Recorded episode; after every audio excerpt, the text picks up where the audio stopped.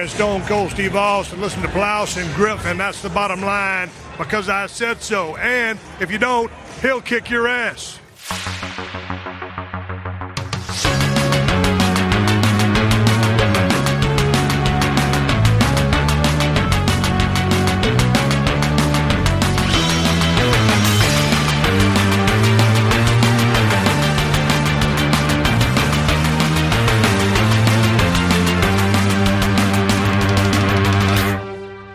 Moin moin und hallo und herzlich willkommen zu einer weiteren wunderbaren Ausgabe des Plauschangriffes, namentlich dem zweiten Teil des großen Dreamcast Podcasts.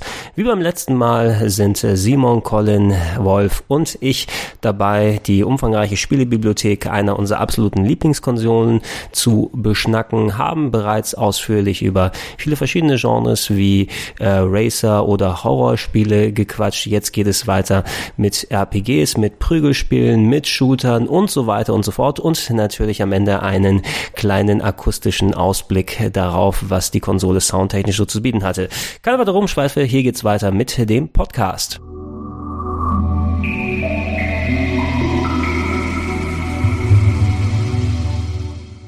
Rollenspiele brauchen wir auch nicht besonders groß zu machen, denn da gibt's auch einen großen Podcast dazu, den ich schon mal auswählte. Ja, sind da all diese Spiele schon so, dabei? So Dreamcast-Rollenspiele? Ich habe ich hab einen separaten für Sega-Rollenspiele gemacht, ah. also da war Saturn und Dreamcast mit dabei und äh, also muss mein Sermon nicht da unbedingt dann groß dazu, sonst würde ich sagen, dass ich immer noch sehr enttäuscht von Skies of Arcadia war, aber da sehr alleine auf weiter Flur stehe. Ich finde es äh, für mich, äh, also in meinem Freundeskreis bedenklich, dass man bei Fantasy Star Online, das war eine Phase, in der ich auch mitgespielt habe, schon mhm. direkt sehen konnte, wer später der WoW-Nerd wird. Das war einfach, es das ist genau so gekommen, wie man es damals sich schon gedacht hat. So, wenn, ja. wenn die Spiele krasser werden, dann kannst du, kann man dich vergessen. Ähm, Wo ist denn der Fritz Schober? Ach nee, der spielt jetzt wieder. ja, das ist Wahnsinn, wie, wie manche Leute reingesaugt wurden. Ja, ich, ich nehme ja. an, ihr habt das gar nicht so gespielt, so, aber nee. ich habe so mhm. mitbekommen und die haben wirklich jeden Abend vier Stunden äh, immer dieselben Raids. Das war mhm. ja auch noch nicht mal ein großes Spiel. Es waren, war es waren ja vier Level. Vier, vier, ja, es waren vier Level und vier Bosse wieder insgesamt. Dieselbe ja. Scheiße und nur die Werte haben sich geändert und jedes Mal, guck mal, ich habe ein neues Mac. Man konnte so kleine kleine elektronische genau, Tierchen, das, das, so das Ballons, ja, ja. Und es war alles so super cool, weil es neu war, aber es ist eigentlich total Also ich, ich hab, Trant war doch auch ganz ja, vorne ja, mit Trant und Norbert, die haben das ja, ja. stundenlang. Also mein, mein, meine Erlebnisse mit Fantasy Star Online sind äh, kurz, aber heftig gewesen. Natürlich als Fantasy Star Fan musste ich es haben. Ich liebe die die Mega Drive Teile und äh, habe die ewig und und drei Tage gespielt. Das hieß, oh, auf dem Dreamcast kommt eine neue Version daraus. Es ist nicht wirklich ein Rollenspiel. Es hat zwar Rollenspielelemente, aber nee. ich würde es eher wie so ein bisschen Fighting Force mit Online-Koop dann bezeichnen. So 3D-Beat'em-Ups hat ein bisschen was. Ne? Man hat diese Einzellevel mit den Bossen, wo man eben zu viert plus unterwegs ist, Loot sammeln kann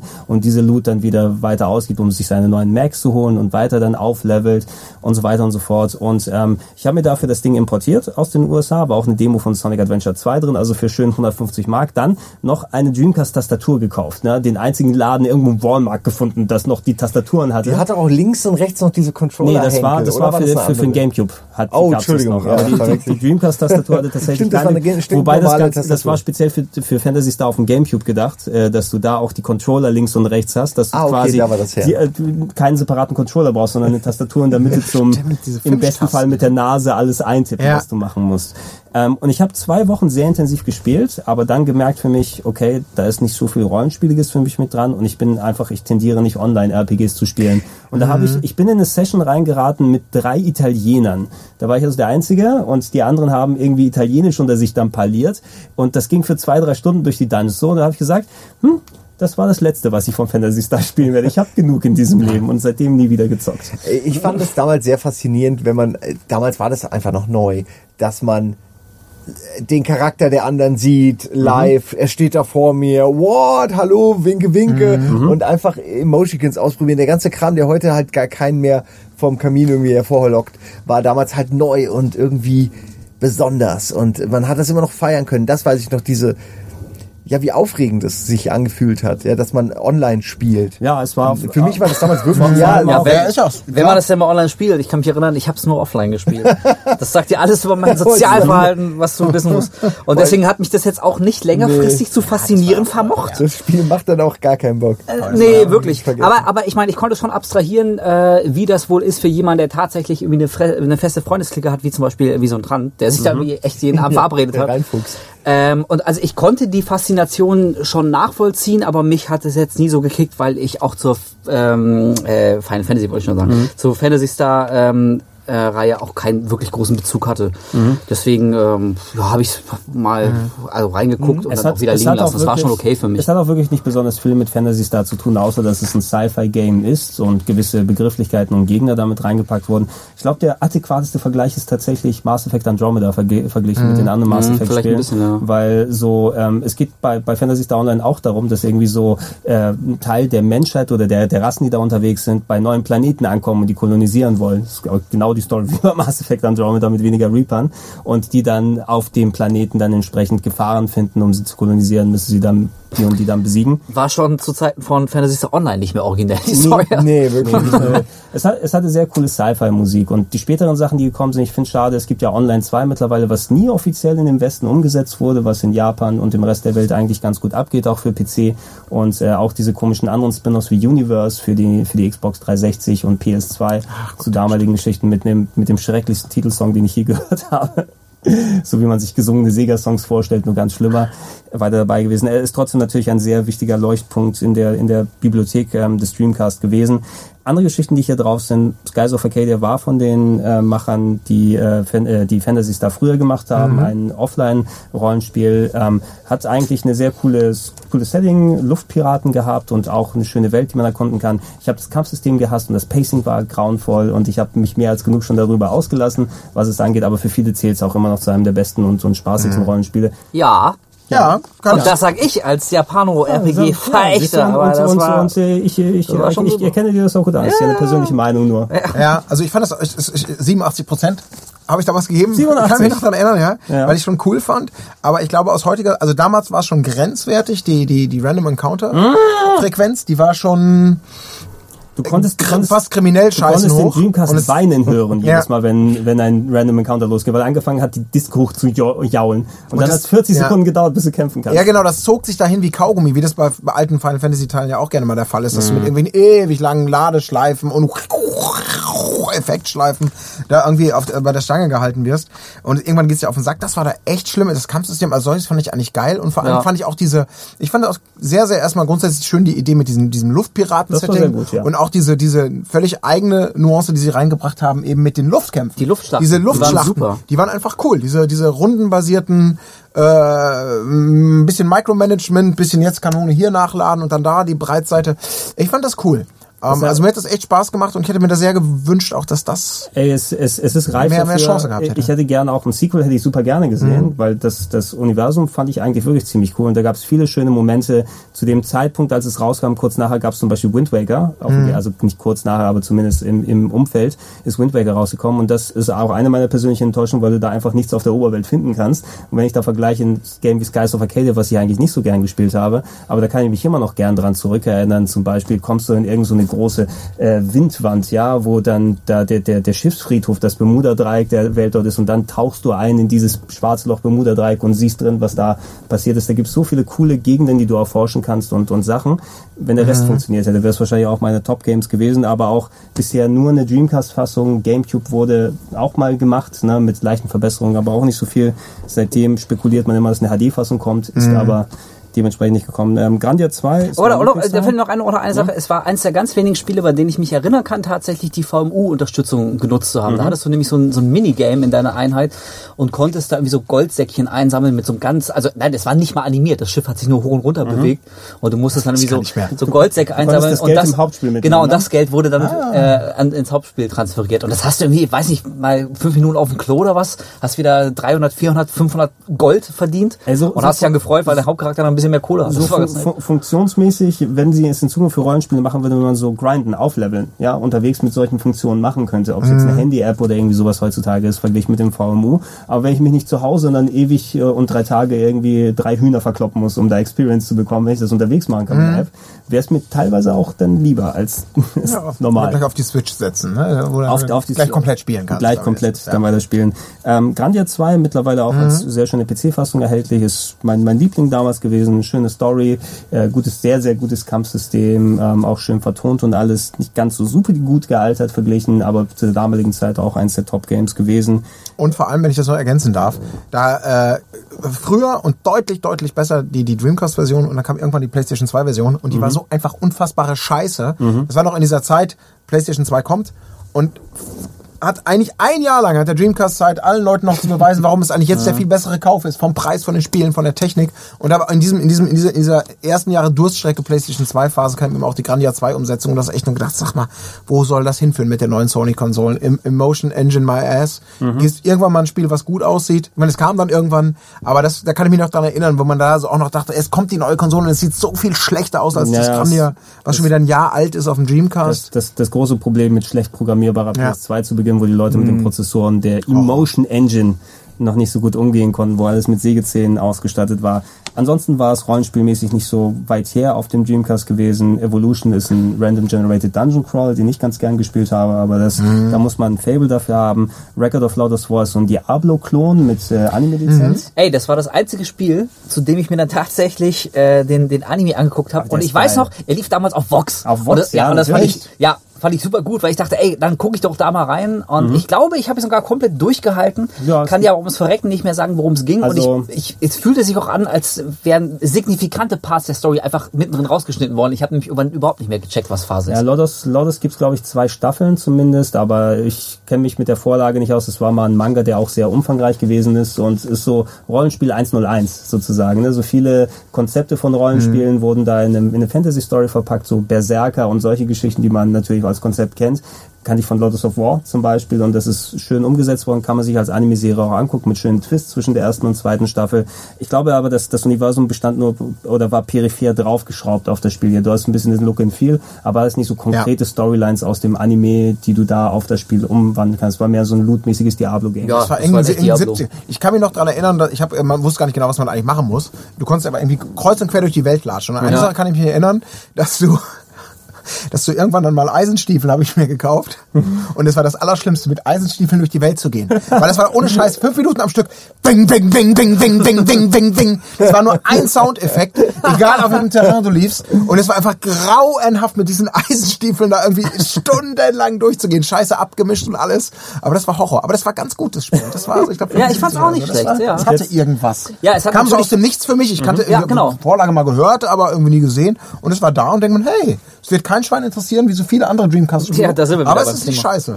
Ja, es hat natürlich jetzt nicht die Brillanz von so einem Diablo äh, erreicht, aber, Aber- du hast schon so die Ja. DNA Ja. entdeckt Ja. und konntest dann auch nachvollziehen, so auch ja, ne? Ja. also du hast es dann, also habe ich bei mir gemerkt, so länger gespielt, als ich es am Anfang gedacht hätte. Ich Ja. dachte nämlich tatsächlich, ey, ja, guckst du mal rein, irgendwie, ich bin jetzt nicht so der Anime-Fan, ist auch nicht unbedingt mein Genre, aber irgendwann, äh, weiß nicht, war es dann Mitternacht und du saßt immer noch vor der Mhm. scheiß Dreamcast und hast so gemerkt, so ja, ja, okay, okay, ihr wisst, was ihr tut. So, Es Ja. war nicht ganz schlecht. Kann man schon mal machen. Kriegt man heutzutage auch noch zu einem einigermaßen guten Kurs. Ich glaube, so 15 bis 20 Euro. Also wer es noch gerne mal ausprobieren will, gibt's auch keine anderen Umsetzungen dafür. Also muss man Stimmt, dann auf dem ja. Dreamcast dann zocken. Silver war so ein westlicher äh, Final Fantasy VII Klon, also sehr so gerendert und aber ist auch wirklich nicht besonders gut gealtert. Galt so also für die Leute, die kein Final Fantasy auf der Konsole haben wollen, ein Spiel, was ein bisschen ähnlich ist. Es hat auch so ein schräges Cover oder mit so einem blond gelockten Soldat, also der Silber, kann- der Silber, das ich, ich habe gar keine Erinnerung mehr, nur an diesen, an so ein dämliches Cover, wo du überhaupt nicht wusstest, was es war, so ein blond gelockte Fresse, die irgendwie die, die Hände breit hält und so ein bisschen stilisiert, aber so, was gar nicht Lust auf mehr macht. Ja, Wenn ja. du im, im Laden stehst und denkst,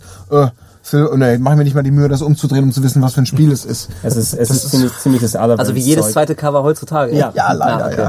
ja. Äh, Time, Time Stalkers, einer der frühen Rollenspieltitel, war gehört zur Landstalker-Serie, ähm, aber nicht als Action-Adventure, sondern als ähm, zufallsgenerierter Dungeon Crawler. Ja, das war leider schade, denn ich war ein großer Fan der, der Ja. Landstalker-Reihe. ich fand auch Dark Savior, fand ich super geil. Ich glaube, auch darüber haben wir ja schon Mhm. Darüber gesprochen, was die gemacht haben mit, den, ja, ja. mit den Timelines. Das war, Das war also, so Saturn-Teil, ne? Das war Ja. dieser Tonteil, ja. das ist sehr schwer. Aber Daran hat man cool. wieder gesehen, ähm, es hat nicht immer funktioniert, aber manchmal war Sega tatsächlich seiner Zeit voraus. Es ist ein Mhm. ganz abgegriffener blöder Spruch, aber ich fand gerade was Dark Savior anging, ähm, ist für mich so ein Paradebeispiel davon. Mhm. Ähm, und deswegen habe ich mich tatsächlich im Vorfeld auch sehr auch äh, auf Timestalkers gefreut, war dann aber sehr enttäuscht, als ich eben rausgefunden habe, dass es so ein, so ein Dungeon Crawler Ding ist. Also Ja, da äh, fehlte mir persönlich dann irgendwie der Zugang zu. Ich wollte wieder eine, eine schöne, rund und saftig äh, erzählte und, und geil inszenierte Geschichte haben. Ich wollte mir da Zeit nehmen.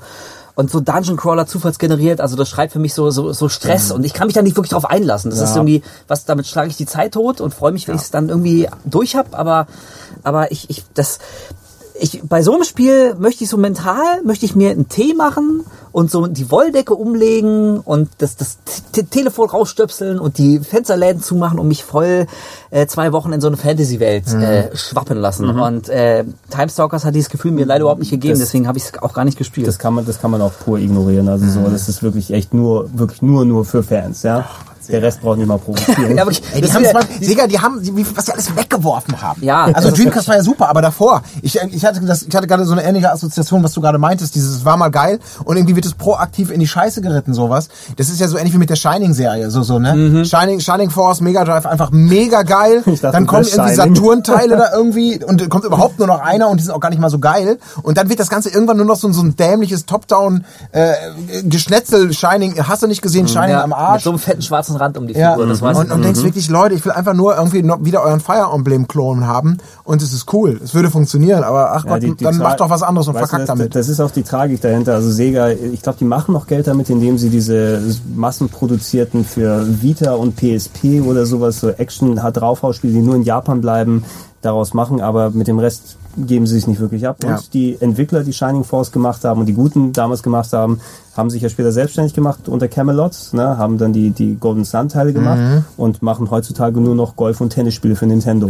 also die machen all die Mario Golf Sachen anstatt die coolen Shining Force. Man muss auch loslassen können.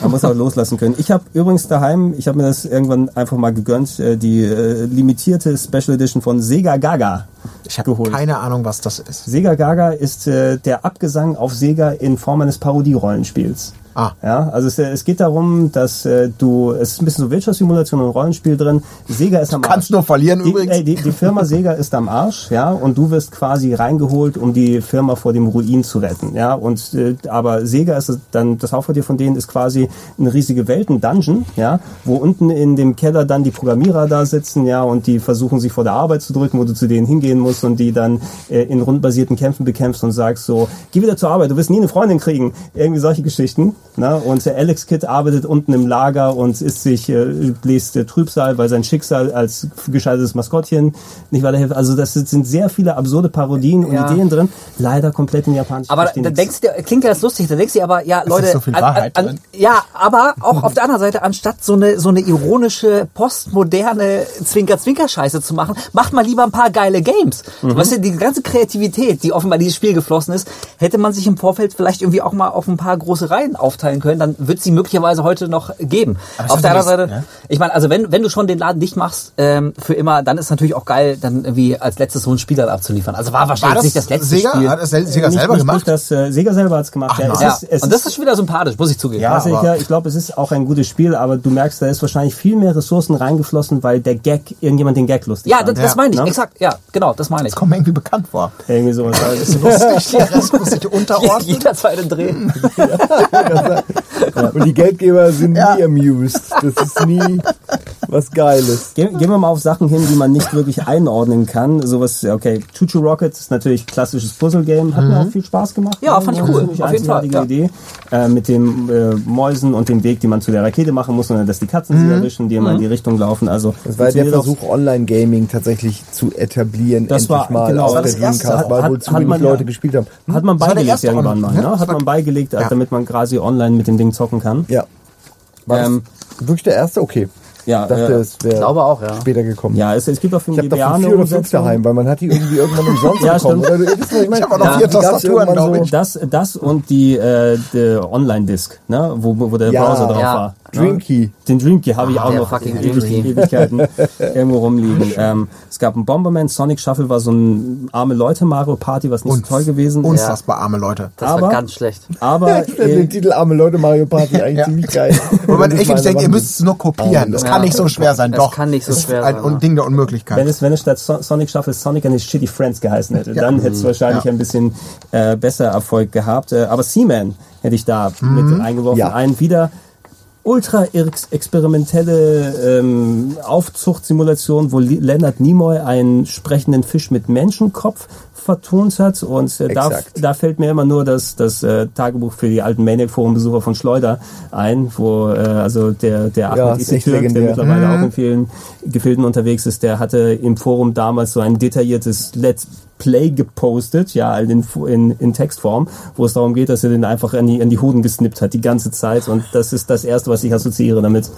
Ja, der, es hatte einen sehr interessanten Verlauf. Das Spiel war bei jedem natürlich minimal anders, aber im Grunde ähnlich. Und zwar hatte man am Anfang, glaube ich, ähm, diese, hatte man nur den Laich und musste den irgendwie äh, be befruchten und dann sind da mehrere Eier draus gestüpft, mehrere, mehrere kleine Siemens sozusagen. Dann haben die sich aber gegenseitig mit dem Rüssel, den sie oben aus der Stirn rauswachsen ließen, das Leben ausgesaugt und am Ende blieb nur einer übrig. Das war so der typische Evolutionsprozess.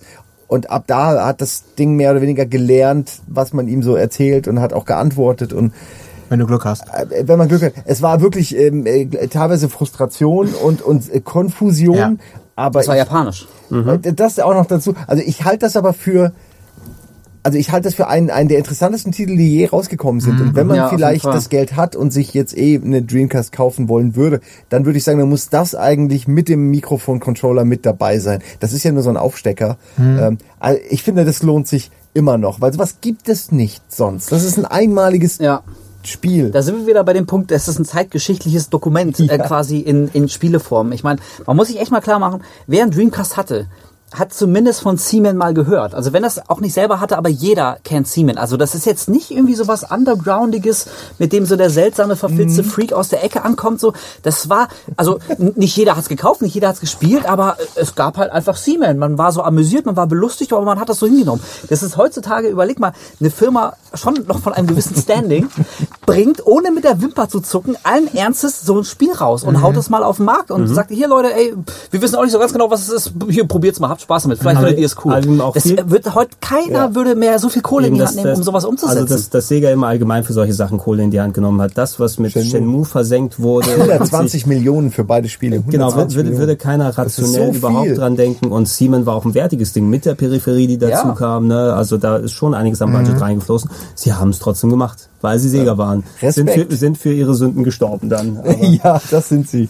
Für unsere Sünden. Das kam auch nur in Japan Zocksünden. raus, oder Simon? äh, nee, es gab auch eine gab US-Version. ein- Eine US-Version. Ja, ich weiß nicht, weiß nicht, eine welche ich habe, aber Aber eine, eine US-Version hat äh, dementsprechend Aussehen. Ja. Es ist ja so eine der, der sehr eigenen Titel, unter vielen eigenen Titeln. in Ich glaube, es hat keine europäische Version existiert. Ja. Ich glaube, es war immer US und Japan vorbehalten. Genau.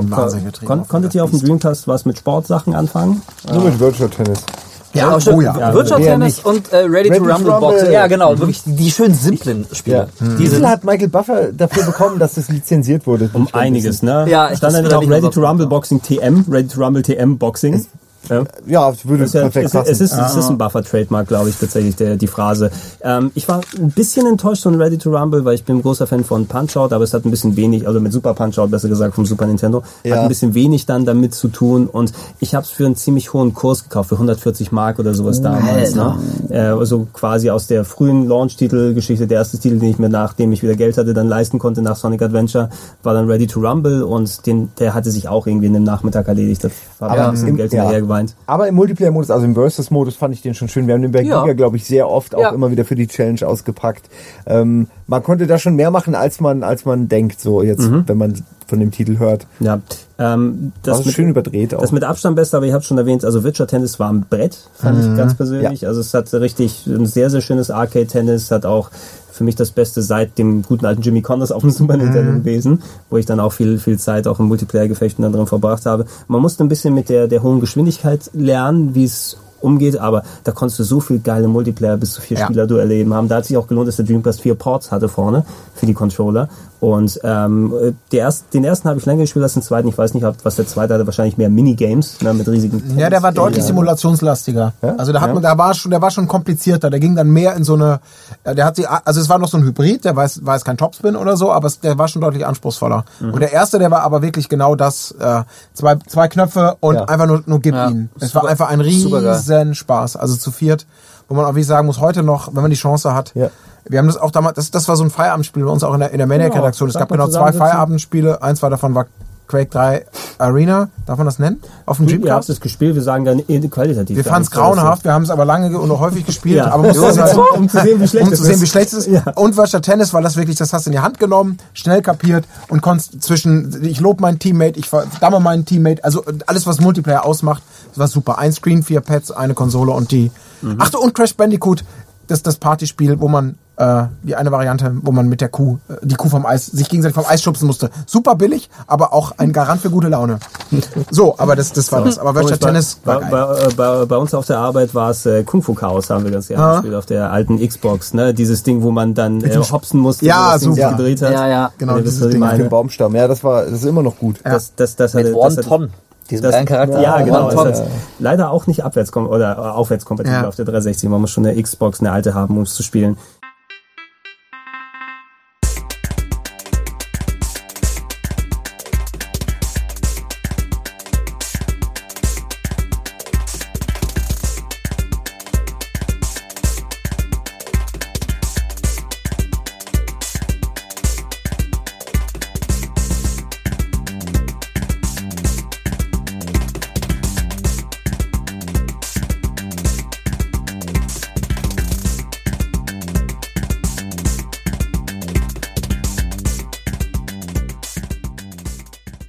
Ja, andere Sportsachen, die NFL, NBA Sachen ist was, was nicht so gut gealtert ist äh, heutzutage, also kann man eh die neueren Sachen spielen. Ich habe sehr gerne Witcher Striker 2 gezockt, weil es eben so ein sehr grafisch sehr gutes Arcade-Zocker war mit einer sehr speziellen Perspektive, ein bisschen tiefer als sonst. Ne? Also die über, du hattest immer so riesige Figuren, die vor dir hergelaufen sind und ähm, der äh, äh, Computer war ultra knallhart. Ja, wenn man das auf Arcade-Niveau gespielt hat, also ich bin eher selten über die ersten paar Runden hinweggekommen, habe aber sehr viel Multiplayer-Gefechte mit dem Kumpel da gemacht und der konnte es irgendwann so gut, dass er das Teil auch mal durchspielen konnte. Also man, man konnte mal ein bisschen tricksen, indem man versucht hat, Flanken nach innen zu machen, weil die Kopfbälle besser getroffen haben als so Schüsse, die man gemacht hat. Aber es war so ein, eins der visuell eindrucksvollsten Sportspiele, die ich bis dato gesehen hatte. Ist leider aber nicht ganz so allgemein zugänglich wie ein Virtual Tennis, dass man das einfach so jemand mal in die Hand drücken kann. Ähm, Tony Hawk gab es natürlich dafür, wobei da habe ich es auf dem PC tatsächlich ich persönlich mehr gespielt. Cosmic Smash war das letzte offiziell rausgekommene Spiel für eine lange Zeit, weiß ich noch, das war dieses komische Squash-mäßige Game, ne? Wenn ich erinnere, es, es gab irgendwann mal so ganz zum Ende der Ära ein, ein Squash-Game, was man dafür holen konnte. Damit wir auch wirklich jede Nische mal äh, bedient haben. Es hier. gehört dann einmal dazu. Und äh, ich hatte mir Trickstyle gekauft. Ja, Trickstyle war äh, futuristisches Hoverboard Racing durch Level. Oh, Ja. kann ich auch noch. Das Ja. hast du gekauft? Das habe ich gekauft, aber es war so aus schon aus Gabelkistenzeit, ne? wo mal 25 kann man es mitnehmen. Aus der Ära gewesen ist. Aber da, da, da konnte man einiges mal, also sportmäßig, außer Virtual Racer, äh, Virtual Tennis gab es paar Sachen, aber man musste schon ein bisschen Fan sein, um die Dinger sich dann einzuholen. Ähm, wenn ich jetzt hier gucke, was von den Sachen übrig ist, die wir genremäßig bequatscht haben, die umfangreichsten sind natürlich so die arcadigsten, die hier drin sind. Und äh, ich habe hier alles unter Fighter mal zusammengefasst. Kampfspiele, Beat'em-Ups. Ähm, natürlich dadurch, dass du so eine nahe Hardware an den äh, an, an der Arcade hattest, waren sehr, sehr, sehr viele Umsetzungen mit dabei und mitunter wirklich Arcade Perfect verglichen mit den Zeiten, wo du beim Saturn noch irgendwelche RAM-Module dir holen musstest, um die Animationen mit drin dabei zu haben. Aber es waren auch sehr viele eigenständige Sachen drin. Berserk habe ich immer eingeführt. Berserk, eine meiner absoluten Lieblingsserien, was Anime und Manga angeht. Ähm, und da gab es ein schönes Metzel-Schnetzel-Dreamcast-Spiel dazu. Ne? Wo man dann herumgelaufen ist mit Guts, mit seinem riesigen Schwert und dann schön durchgesplattert ist durch die ganzen Sachen. Ich glaube, es haben Leute auch zu schätzen gewusst, die nichts mit der Anime-Serie so am Hut hatten. Das war nett. Das war so ein hoher 60er. Ja. Wenn ich da erinnere. Hast Also du einen hohen irgendwie- 60er gegeben? Ja. 68 Prozent. Ich weiß, es, ich weiß es nicht mehr genau, aber ich weiß, dass es irgendwie Spaß gemacht hat und ordentlich das, das Blut äh, flutzte, aber es war auch ziemlich eintönig. Ne? Es war Ja. einfach wirklich einfach hau, hau drauf und gib ihm, aber ähm, das war's dann. Genau, hat er eben diese schöne Endzeitstimmung Ja. gut transportiert und äh, gibt's leider, aber es ist zuletzt eins rausgekommen, ja, mit der Lizenz, was auf Dynasty Warriors basiert, dem Gameplay, was so, ich glaube aber es Die hat mir- guten alten Omega Force. Ja, Omega Force. Die wissen, Ey, wie es geht. Wie, wie können die so viele Spiele rausbringen, Wolf? Hast du, also ich weiß nicht, die müssen doch irgendwie acht Millionen Leute haben, die ewig daran sitzen und neue Spiele rausschmeißen. Die haben gefühlt jede Woche vier neue Spiele. Ey, ich glaube Nur tatsächlich, die, die verwenden mehr Arbeit drauf, äh, neue Lizenzen einzukaufen, als tatsächlich an den eigenen Spielen zu basteln. Auch, ne, da denke ich mir auch mal, so Dynasty Warriors. Also ich, ich habe da immer noch Sympathien für. Ich spiele das irgendwie nicht ungern. Ich merke aber auch so, der ganz große Kick ist da jetzt irgendwie nach dem 900. Dynasty Warriors ist da so ein bisschen weg. Aber wenn ich wieder dann noch einen neuen Trailer sehe, denke ich mir, Alter, ihr müsst ja wirklich mal zwei Jahre Pause machen. Wirklich mal, jetzt kommen wir alle runter, jeder macht mal irgendwie drei Wochen Urlaub, so, und dann kommen wir alle wieder zusammen und wir ziehen das Ding mal so richtig irgendwie auf links. So, neue Engine, wir schmeißen alles raus, was keiner braucht. Weil im Prinzip, also jeder hat Bock auf Metzeln und oder äh, also das, ich habe auch so einen ähnlichen Gedanken bei hier Earth Defense Force. Und Earth Defense Force und Dynasty Mhm. Ja. Warriors, das sind für mich Fälle, ey, bringt es mal in geil raus. So richtig mit, Man, mit man hofft immer, dass der nächste Grafik. Teil es dann Ja. geil macht, aber es ist dieselbe Scheiße. Es ist derselbe Kram. Ich meine, es macht. Spaß. Ja, Aber, aber du kannst Leuten irgendwie auch schwer nahebringen, warum der Teil jetzt irgendwie völlig anders ist als die 900 davor so. Mhm. Und, ähm, also wirklich Omega Force ist für mich so der, der, also der, der, der das beste Beispiel von jemandem, der irgendwie echt mal, der, der weiß, was er kann und was er macht und macht dann aber auch nichts anderes. Also wirklich, bis, bis sie abgeholt werden vom Arzt, die bringen ein Metzelspiel nach dem anderen raus. Und äh, wirklich, da, da, da würde ich mir wünschen, Leute, echt wirklich, Es ist, es nehmt ist euch wohl- mal die Zeit und, und guckt, ob ihr, ob ihr das vielleicht nicht noch geiler hinkriegen Es ist wohl würdet. erfolgreich genug. Du machst das Minimum an Effort rein, aber das Maximum an Geld, was Ja. wieder mit reinkommt. Und anscheinend Also rentiert sich wirtschaftlich ja nicht doof, die, die natürlich. Gundam, Zelda, Berserk, sonst was Lizenzen sich einzukaufen. Und äh, da kriegen sie schon damit einiges hin. Ja, Berserk aber ein, ein schöner, schönes Kampfspiel dann für, für den Dreamcast noch. Guter 60er, ne? Dynamite Cop, Dynamite DK2 müsste das die Japan-Version gewesen Ja. sein. Also quasi was der Vorgänger unter da halt Arcade, ohne über den qualitativ was zu sagen, über den zweiten dürfen wir was erzählen. War auf dem Saturn vorher gewesen mit dem John McLean, der da herumläuft, der aber glaube ich im ursprünglich gar nicht John McLean war in der Japan-Version. Ähm, ja, so ein bisschen die John McBlane. John McBlane. Sean McLean. Sean Mc Sean McLean. Was denn? Ist das ein völlig neuer Charakter? der, der, der blonde Sean McLean Ja. äh, als Hawkeye. Aber die, die Dynamite Cop, Dynamite Deka Sachen waren so ein bisschen so Streets of Rage angelehnt, aber nochmal mit abstrusen Actionfilm-Passagen, so hatte ich das Gefühl. Ja, immer, es ne? gab sehr viele Action-QTE-Zwischensequenzen. Es hat sehr oft mal den Stil gewechselt, also spielerisch, was man machen musste, in welche Richtung es ging. Mal ging es frontal in 3D sozusagen ins Mhm. Bild rein, mal war es ein bisschen Side-Scrolling, aber natürlich weiterhin in 3D. Ähm, ja, also äh, mal, mal liefen auch, wie gesagt, nur so QTE, Shenmue-artige Sequenzen ab. Man musste sehr schnell oben, unten, links, rechts äh, oder, oder Angriff machen. Ähm, das Schöne war halt, dass es einen Koop-Modus hatte, finde ich. Das war, ähm, habe ich immer gerne deswegen gespielt. Aber es war alles total ach, repetitiv, man hat es wirklich sehr schnell äh, erledigt und wenn du es einmal durchgespielt hast, dann hast du auch alles gesehen und es war als Ausgleich wie so oft ein bisschen schwerer, so dass man Ja. irgendwie halt lange braucht, aber es war wirklich belanglos. Äh, aber ich habe es trotzdem gekauft und gespielt. Wir haben offensichtlich alle zu viel Geld gehabt, weil irgendwie so, wir haben irgendwie Also offensichtlich Kumpel so von mir hatte die zehn Japan, Titel die Japan-Version sich auch geholt. Das war eins der, Natürlich. einer der Titel, den man mitgenommen hat. Man wusste ja nicht, wie es ist. Das war ja auch noch so. Ich war in Japan und habe dann Spiele da gekauft, drei oder vier oder so. Und dann du nimmst natürlich auf gut Glück was mit, weil du, du kannst ja du kannst dir weder Trailer angucken, noch kannst du es Probe spielen, noch hast du deine Konsole mit dabei. Das könnte gut sein. Ja, und dann, ah, doch nicht. Na gut. Und da ist dann doch wieder wichtig, wie das Cover gestaltet ist. ja, Ey, da- das hat ein geiles Cover. Genau, da guckt mich so ein grimmiger Typ an und die Faust springt quasi aus dem Bild Ja. mir an die Fresse, zack, ist Genau. gekauft, das Ding natürlich. ist gekauft. Aber das war auch eigentlich so das letzte, also auch mit Zombie Revenge dann vielleicht auch noch in Maßen, dass dieses Genre, also diese, diese alte Final Fight Schule, die dann noch so ein paar Evolutionsknospen hat sprießen lassen, so wie du gerade beschrieben hast, die äh, somit das letzte Mal, dass das überhaupt eigentlich nochmal so in Erscheinung trat. Und dann war ja für Jahre lang Ruhe und jetzt gibt's das natürlich mal wieder. Ne? Und das, das hat mir aber auch noch Spaß gemacht. Das war cool. Ich habe es auch noch in der Arcade gerne gespielt, so, soweit es das da eben gab. Ähm, und das ist ja, das war das letzte Aufbäumen. Das- Ich bin gerade so ein bisschen, ein bisschen wehmütig, weil ich habe das Genre immer geliebt, so bei, bei aller Gleichförmigkeit und bei aller Wiederholung und und und und auch schnell aufkommenden Langeweile. Aber da war ich doch dann traurig. Da gab es irgendwie noch Fighting Force, das war davor, und das war alles genau. scheiße. Ja. Und das heißt, es war alles scheiße, es war, war nicht so gut. Nee, es war wirklich- aber das war noch, das war noch true irgendwie. Das war noch Kennt, so kennt ihr den. Hintergrund zu Fighting Force, warum es so entstanden ist, wie es entstanden ist? Nee. Ursprünglich war Fighting Force eigentlich ein neues Streets of Rage. Ne? Die Leute, die Fighting Force gemacht haben, ich glaube, es war Core Design, ne? ähm, hatten sich entsprechend dann mit Sega geeinigt, dass da ähm, speziell für, für Dreamcast dann auch ein neues Streets of Rage entstehen soll, weil sie mit der Lizenz eh schon Ewigkeiten nicht mehr was gemacht hatten. Ähm, aber letzten Endes hat sich Sega dagegen entschieden und dann wurden die Vorarbeiten, die dazu gemacht wurden, wurde Fighting Force draus, später auch dann eben portiert auf viele verschiedene Plattformen, auch ein zweiter Teil rausgekommen. Also das, was wir mit 3D Beat'em Up unter Fighting Force kannten, ist im Endeffekt eigentlich nur ein äh, Streets of Rage ohne Lizenz Essenz. Okay. Ne? Ja, sie haben im Grunde einfach versucht, Beat'em-Ups in 3D umzusetzen. Es hat einfach nicht geklappt. Nee. Genau wie Contra 3D, solche Geschichten, das klappt einfach nicht. Ja, das Du kannst es nicht immer die, in die, die moderne Fassung, ich, ich spiele die alten Sachen immer noch wieder ganz gerne ab und zu mal in Final Fight reintun. Das Streets of Rage 2 ist immer noch eh eines der Ey, besten Streets of Rage Games 2. auf Ja. dem, auf dem Ja. Mega Drive. Übrigens, äh, wenn, ihr, wenn ihr darauf achtet, es entsteht gerade ein Game, das ist seit vielen Jahren in Entwicklung, was so ein bisschen auf Streets of Rage 2 basiert, was auf einer Mega Drive Cartridge erscheint äh, im Laufe des Jahres namens Paprium.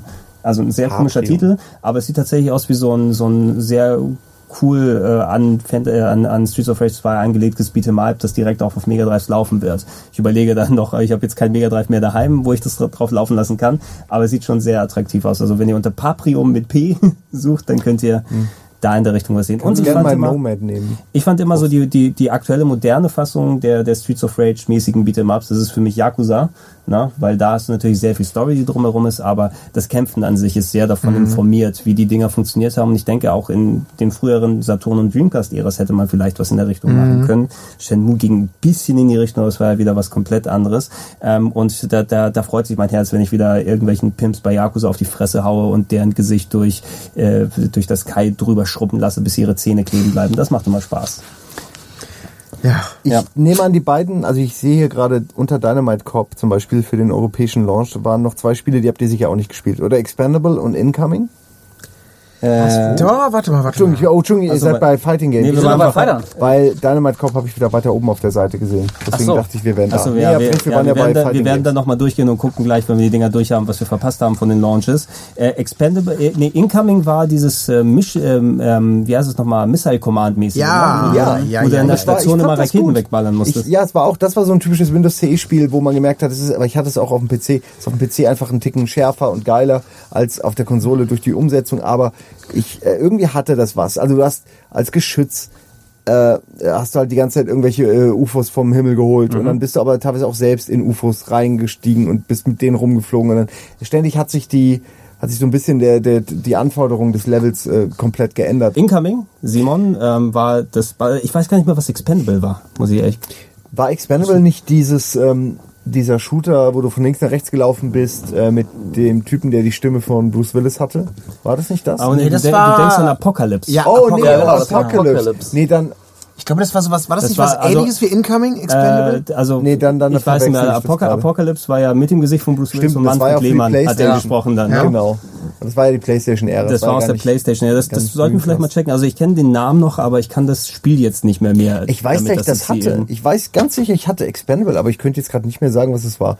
Na gut, ist Also, ja, ist ja. Das war aber auch, ich, ich schaue gerade mal kurz im Hintergrund, es gab's Millennium Soldier, das gab's auch für den PlayStation augenscheinlich und es war tatsächlich das, was man glaubt, so ein wenig Top-Down, also ein bisschen wie Contra, ähm, 3D-esk, äh, angeschrägte Top-Down-Perspektive in Polygonoptik, ja. ballern und schießen. Okay. Irgendwie, Okay. ja, Ja. ja. Da hätte ich jetzt gedacht, da gab es noch sowas wie Cannon Spike. War das nicht auch so ähnlich, ne? Äh, Von- Cannon von Spike war doch, mit wo du Cannon Ja. spielen konntest, äh, in einem so Top-Down-Contra-mäßig, also die Overhead-Contra-Level rumlaufen und ballern. Irgendwas sagt mir das auch noch. aber hatte das nicht so ein Mehrspieler-Komponent? Ich weiß, ich weiß, es auch nicht mehr. Eines, eines von den vielen Geschichten. Steht aber auch unter Shooter. Cannon Spike. Okay. Es gab Also wir haben es aufgeführt. Wir, wir haben es wir haben's aufgeführt hier. Äh, ich habe hier unter, wenn wir bei den, bei den Fightern und, und Beat'em-Ups dann sind Soul Fighter und Zombie Revenge. Ich hatte immer die Cover gesehen, aber die persönlich hatte ich nie gespielt. Soul Fighter Mhm. bin ich immer elegant daran vorbeigegangen im Laden. Lass mich, ich, ich, bei Soulfighter komme ich gerade, also ich habe eine Assoziation mit dem Namen, aber ich weiß gerade gar nicht mehr, ich weiß nicht mehr, was das war. Ja, es war genau so, was du denkst. Von links nach rechts. Ach so, also- 3D, ah. Leute, Leute verprügeln. Man kann da irgendwie noch äh, irgendeine Fähigkeit hatten, die, die besonders war. Aber ich weiß auch nur, ich weiß das Cover noch, wie es aussieht und ansonsten, äh, dass ich es hatte. Aber das, habe ich, glaube ich, auch nicht lang gespielt. War das ein Ubisoft-Titel? Boah, ich weiß es nicht mehr. Also es kommen war- Fragmente auf, der auf jeden. Fall, es war sehr sehr gutes Füllmaterial für Ja. die Grabbelkisten irgendwann mal, weil die waren Ja. voll mit Soul Fighter. Ähm, ich habe mir aus Japan importiert für Vollpreis Capcom vs SNK damals ähm, das erste Crossover-Game zwischen Capcom und SNK-Fightern. Ich fand damals die Idee so geil. Das war Die fantastisch. Idee eines Crossovers fand ich ganz fantastisch. Mhm. Auch wenn ich äh, also näher an den Capcom-Charakteren schon immer dran war Mhm. als äh, an den SNK-Charakteren. Die sind aber auch richtig toll. Also die haben Ja, auch ja, eine eigene, ihre eigene Lore und sind auch coole Typen so. auf, die ey, klar, auf, auf jeden Fall. anders aber- als jetzt äh, Capcom-Style. Aber ich fand, wie, mich hat das damals irgendwie umgehauen, dass das, äh, allein diese kreative, ich mache gerade Anführungszeichen, die ihr nicht sehen könnt, liebe Podcast-Hörer, aber diese kreative Idee, einfach die, die beliebtesten Kämpfer aus zwei Universen äh, in ein Spiel zu werfen und dann zu gucken, also dieses alte Sandkastenspiel tatsächlich in Videospielform zu bringen. Wer ist stärker, Superman oder Batman? Weißt du, und daraus macht jemand ein Videospiel. Das fand, das fand ich immer sehr, sehr geil. ich habe das auch gespielt, ja. Äh, es, es hat vor allem ziemlich cool funktioniert, weil es war ja nicht das einzige, denn äh, äh, Capcom vs. SNK hat Capcom gemacht und es gab noch SNK vs. Capcom, Ja. was SNK gemacht hat Ja. auf, auf Neo Geo. Das war äh, die Spielsysteme, dann war das eben, das Capcom vs. SNK war näher an Street Fighter dran mit den Elementen und Genau, Super die Specials, sich- die Charaktere wurden angepasst, äh, schöne Animationsphasen. Ich glaube, es hatte 3D-Hintergründe oder zumindest im zweiten Teil war es 3D-Hintergründe, die aber gepasst haben mit den 2D-Figuren, die man vorher äh, spielen konnte und es war ein sehr gutes Matchup. Ja. Das hat wesentlich besser funktioniert für mich als die SNK-Variante auf dem äh, auf dem Neo Geo, weil da wurden komische Fighter ausgewählt. Das Firebrand von äh, Ghosts and Goblins dann einer der Kämpfer war und Mhm. solche Geschichten. Du hattest eine coolere Auswahl bei Capcom vs. SNK. Hat sich auch für mich für den Vollpreis voll gewonnen. Das haben wir so oft gespielt. Der Dreamcast gemeinsam. war aber auch nicht nur wegen dem Arcade-Stick, aber auch wegen ganz vieler SNK-Umsetzungen, wie wir hier auch in der Fighter-Liste sehen. Genau, Also hier, können wir einfach mal reinwerfen. Mark of the KOF, Wolves. Guilty Gear, Marvel vs. Capcom, Ja, äh, äh, äh, was ist da noch? Street Fighter Alpha 3. Äh, die, äh, wie schon erwähnt, die Dinger sind, die, die, 2. die sind so gut wie Arcade Perfect gewesen und äh, kampftechnisch konntest du beim Dreamcast mit dem Stick und mit den sehr guten Umsetzungen richtig viel gutes Zeug haben. Äh, Mark of the Wolves ist eh der beste SNK.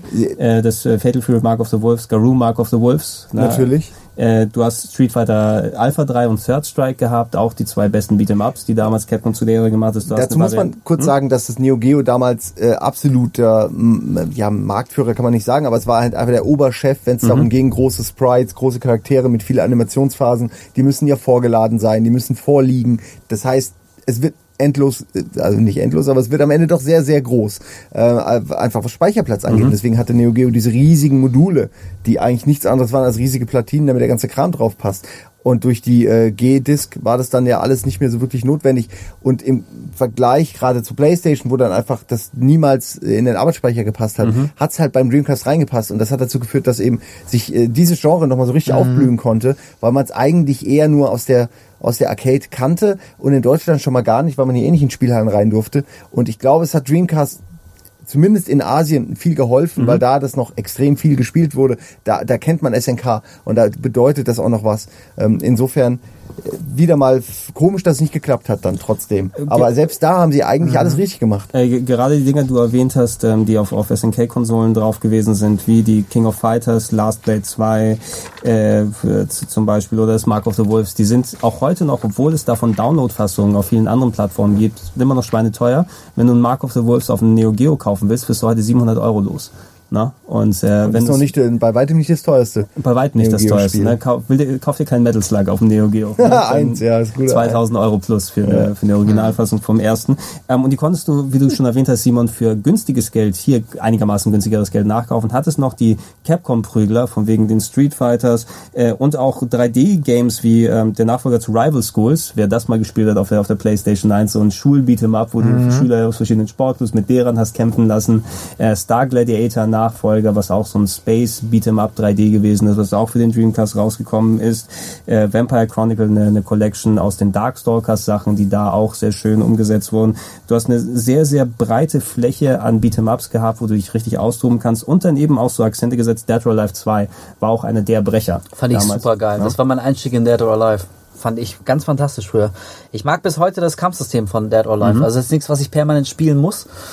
Und irgendwie, also Dead or Alive, finde ich, hat auch immer so einen, so einen etwas faden Beigeschmack so durch das Charakterdesign der Ladies und diesen Beachvolleyball-Ableger so irgendwie. Das ist jetzt nichts, was ich mir, was ich mir stolz aufs T-Shirt drucken würde. Ich spiele Dead or Alive. So. Aber äh, also mit Teil 2 tatsächlich auf dem Dreamcast hat's bei mir angefangen und ähm, ich fand das Kampfsystem, das hat so richtig schön, das hat so geflutscht. Ich mochte einfach das Gefühl, wenn du im richtigen Moment nach hinten und Deckung gedrückt hast, um dann den Arm des Gegners zu greifen, ihn einmal um dich selbst zu wirbeln und dann krachend in die Ecke zu schmeißen und dann ist die Wand zusammengebrochen und du bist zwei Meter tief gefallen und hast dann unweiter gefeitet. Das, war ist geil. es, ja. Die Das war erweiterbaren Arenen waren, Ja. waren wirklich legendär. Natürlich klar, die, die nackten Charaktere, die halbnackten Charaktere, die, die verkaufen dann sicherlich auch das eine oder andere Spiel und ich fand es jetzt auch nicht schlecht, muss ich ganz ehrlich sagen. Ähm, ich wurde nur nie wirklich mit dem Kampfsystem warm, weil ich irgendwie immer zu schlecht war. Ich habe immer das Gefühl gehabt, okay, ich, ich raff etwas ganz Fundamentales nicht hier bei diesem Spiel. Aber es hat natürlich mega Spaß gemacht. Also ein Ah, ja. perfektes Buttonmasher-Spiel, finde ich, wenn du gegen, wenn man auf einem Level spielt. Äh, man muss da nicht, äh, sich da nicht Ja. reinfinden, bis man einfach jemanden auf die Fresse haut. Aber wenn man gegen jemanden spielt, der weiß, was er tut, dann kriegst du halt nur die Ja, Sachen. abs- absolut. Das, das, das Ding ist, dass jedes dieser Beat'em-Ups, ob 3D oder 2D, aber gerade in den 3D-Bereichen, okay, das ist jetzt eins, was eine Kontertaste hat. Das heißt, das Gameplay basiert sehr viel auf einer Kontertaste, wie es bei Dead or Alive ist. Oder ist Blocken jetzt eine Taste oder nach hinten gedrückt halten, was die ganze Dynamik ändert. Und es war, obwohl du nach außen hin vielleicht das ist, okay, wenn ich Tekken spielen kann, kann ich auch das spielen. Nee, kannst du nicht. Ne? Du musst dich schon dann mit Genau. eingewöhnen. Visuell war es sehr, sehr gut. Und da kommt noch was, was du erwähnt hast, Colin, äh, mit dazu. Es gab ja auch zum PS2-Launch oder recht früh zur PS2 eine Dead or Alive 2-Umsetzung. Und da war es eben so, dass die nicht ansatzweise qualitativ visuell mit der Dreamcast-Fassung mithalten kann. Das war so der meistgezeigte Titel, wo man gesagt hat, guck mal, der Dreamcast ist ja viel besser als die PS2, weil der hat nicht diese Sägezahlenkanten und sieht alles toll aus. Hat sich später geändert, aber das war so eins der, neben, neben Soul Calibur ist Dead or Alive 2 quasi der Prügler, ne, den man auf dem Dreamcast dann haben Ja, kann. und also Soul Calibur war für mich tatsächlich der Platzhirsch. Also da bin ich, äh, ich gebe zu, sehr mainstreamig unterwegs, aber mich hat das damals einfach umgehauen. Ich fand das, dieses Gefühl, dass da Leuten, also Leute mit, mit abstrus großen Waffen sich gegenseitig Ja. alles aus dem Leib geprügelt haben, was so ein Leib in sich hält. Das ist einfach geil. Die Charaktere haben mir gefallen, die waren halt so, so, so auf so eine sympathisch durchgeknallte Art, so, so völlig abstrus. Also Astaroth, der Voldo, Dämon. ja. Voldo war schon immer mein Liebling, weil er halt Ja, so, so völlig, völlig geil. wahnsinnig war. Lengmina, oder wie sie hieß. Wie? Da war, da war so, Songmina. ja, so ein paar, wie hieß sie? Songmina. Songmina. Songmina. Ich glaube, in, in, der, in der englischen Sprachausgabe war das immer teilweise so vermaut und du denkst, okay, was der gerade sagt und das, was ich da lese, das hat für mich Zwei nichts miteinander zwei zu Sprachen. tun. Ja. Ja. Das war immer sehr, sehr schön. Und bis heute, ich, ich mag Soul Calibur, wirklich. Es- also, es ist auch es ist ein- ein bisschen verpönt, weil es äh, vielleicht nicht das tiefste Kampfsystem hat. Und ich glaube, so richtige Prügelprofis, äh, denen ist, also das für die ist das so ein Snack. Das ist Mhm. wie ein Imbiss ohne großen Nährwert. Aber ich habe immer noch sehr viel Spaß daran. Und damit fing's halt an. Als es rauskam, war es auch, ich glaube, kannst du auch übergreifend sagen, im Heimmarkt war es das grafisch stärkste Spiel überhaupt. Ne? Da wirst du auch keinen etwas gefunden haben, was technisch überhaupt da mithalten kann. Auch die PCs mussten noch ein bisschen dann, dann nachholen, dann mit besseren Grafikkarten, aber damit hattest du wirklich den, den visuellen King da. Äh, ich, fand, ich fand ein bisschen so die Spieltiefe, da haben ein paar Sachen gefehlt, die bei Soul Edge noch drin waren, so von wegen verschiedenen, ich glaube, ich weiß, ich weiß es nicht mehr genau, aber das war ein Punkt, der mich damals noch mal ein bisschen beschäftigt hat, so verschiedene Waffenhöhen. Es wurde ein bisschen entschlackt, das Ja. stimmt, ja. Ich kann Also, mich auch dran erinnern, das stimmt. noch Aber so das fand ich ganz angenehm. Karrieremodus und sowas hatte das Soul Edge nicht auch noch, also noch Äh, mehr doch, so drumherum ja, neben du, dem du konntest so viel. Bilder freischalten und Ja, so das irgendwie so, Zeug, ne? so ein bisschen so Challenge. Ja, ja, ja, auf, Ahnung, auf jeden ja. Fall, das war Ja, und sehr, jetzt sehr hast du auch wieder die epischen Kampagnen, wo du Ja. da irgendwie durch einmal durch die Weltgeschichte reist und durch alle Zeiten. Welcome Das- to the stage of history. ja, ganz genau. Ja, Ja. Dieselbe. Dudelmusik im Hintergrund noch. ah, es ist, ist schon ja, schön, schön viel Nostalgie mit dabei. Aber eines, eines der vorherrschenden Genres hier auf, auf dem Dreamcast, die Fighter und natürlich hier, wenn wir nochmal auf die Seite dann danach hingehen, ähm, Shooter. Ich habe mal hier 2D als auch 3D-Games mit reingepackt, weil so Ego-Shooter-mäßig, ich meine, ich habe es hier nochmal hier angeführt, aber es ist ja nie offiziell rausgekommen, das Half-Life dafür, was trotzdem irgendwann mal ins Internet geleakt ist, ähm, zwar mit sehr mauer Framerate, aber viele Leute konnten noch Half-Life auf dem Dreamcast spielen und natürlich äh, indizierte Titel wie Das Beben Teil 3, was vielleicht manche Leute, habe ich gehört, Colin, irgendwelche fremden Redaktionen haben das nachts dann immer gespielt nach den Ja. Spielen, äh, nach dem was, wo du tatsächlich auch Maus und Tastatur anschließen konntest, ne? Dreamcast, Maus und Tastatur und dann äh, zumindest auf einem ähnlichen Niveau wie die PC-Spieler gamen konntest. Du bleib, bleibst in deiner Hut mit deinen Jungs an einem das gleiche Kampfgerät und dann funktioniert das auch alles. Also dieses Spiel, das Beben, das habe ich nicht auf dem Dreamcast gespielt. Ich meine mich ja aber erinnern zu können, dass ich ein Konkurrenzprodukt spielte. Äh, ein sehr unreales Spiel. Da ging es auch darum, ähm, in, in Arenen Leute In, in. Turnieren vielleicht sogar. In Turnieren, möglicherweise waren es Turniere. Oh nein. Und ich kann mich wirklich erinnern, dass ich weiß nicht mehr warum, aber ich habe irgendwie die Belegung meines Pads dahingehend geändert, dass ich mit den mit den vier Buttons habe ich meine Figur bewegt und, und dann Mauslook, also St- gucken mit dem linken Stick. Genau, und ich, ich weiß, äh, irgendwie äh, habe ich mich da so, so äh, reingearbeitet und reingefuchst, dass ich dann das ganze Spiel echt so gespielt habe. Auch hier wieder alleine, offline, Das war wirklich, das war eigentlich beschämend. Andere Leute spielen so schön zusammen Aber und das hat, haben, das hat auch ganz haben lustige Bots gehabt. Feierabende damit. Alleine auch. Das hat auch ganz Ja. gute Bots gehabt, ja, die ich Ja, ja, ey, vor allem, das- das war echt hammerhart. Also wirklich so die ersten ein, zwei, drei äh, Arenen, die gingen dann irgendwie noch. Aber dann, ja, ja, genau. Und dann haben die die Gegner aber mal gezeigt, wo der Frosch die Locken hat. So, also da habe ich echt äh, mehr, mehr als einmal Blut, Schweiß und Tränen Das vergossen. Das meiner war geil. meistgespielten, meiner meistgespielten Shooter auf dem PC. War ganz cool. Ja. aber- Das hat auf jeden Fall sehr viel Spaß gemacht. Ja, wenn man so von Ego-Shootern hingeht, hat jemand von euch mal Kiss Psycho Circus gespielt? Ja, Ja, auch nicht Ja. schlecht. Das war, war nicht schlecht. aber auch nicht sehr gut. Nö, es war so ein 70er halt. Ja, ja, Bei der, der, der so- ja, der Nee, verdammte nee, nee, 70er, nee, nee, der das stimmt. Ich hatte auch schon 90er dabei. und 87er. Nö, aber das war, das war okay. Das war jetzt nicht, das war Ja, nicht ja. geil, aber das war eher so, ein- so ein Doom-Erbe, ne? Das war jetzt nicht. ja, es, äh, es waren eher so klar, fast schon Level, da könntest du auch Turok draufschreiben, Ja. weil sie ein bisschen anders designt sind. Groß, weitläufig und natürlich aus der großen Gene, Gene Simmons Vermarktungsmaschinerie. Jetzt brauchen wir auch äh, Videospiele. Äh, und es Ja, ich glaube, äh, in dem Jahr, in dem ja. das rauskam, kam ja tatsächlich dann, vermute ich jetzt mal die Single raus, das Psycho Circus. Ja, das, das Album, genau, kommt das. Ja, genau, das war- echt, ein war das ein ganzes Hm? Album? Psycho Circus war ein Album. Genau, aber und der Titeltrack wurde dann äh, als erste Single, glaube ich, Psycho ausgekoppelt. Circus, ne? You're mit- in the mit- Psycho ja. Circus. Also, also Kiss, Kiss, Kiss hatte echt nochmal so einen extra Push mit Videospielen und zu der damaligen Zeit, die hatten tatsächlich äh, sich einen WCW-Wrestler gekauft. Ja, in der WCW-Liga haben sie äh, sich dann äh, haben sie ein Abkommen gemacht, dass einer der Wrestler der Kiss-Dämon sein würde und der ist quasi im Gene Simmons-Outfit dann rumgegangen und hat Matches dann bestritten für ein Jahr plus. Also die haben sich alle möglichen Outlets zum Vermarkten Ja, gesucht. Wahnsinn. Ja. Hätten sie nicht einfach dem Warrior noch eine Million mehr geben können? Wahrscheinlich. Also was die Bemalung angeht, war ja, schon ziemlich dicht dran. Du, also. du musst ja nur die Reste ausmalen mit weiß. ja, Dann eben, also so viel hat er jetzt wirklich nicht mehr. Aber äh, hier, Kiss Psycho Circus, waren Ja. das nicht irgendwie auch so, so ehemalige Branchenveteranen? Von wem ist das denn? So ehemalige Mitarbeiter von Ironstorm oder so? Das fand ich nämlich so lustig, dass Oder Leute... zukünftige.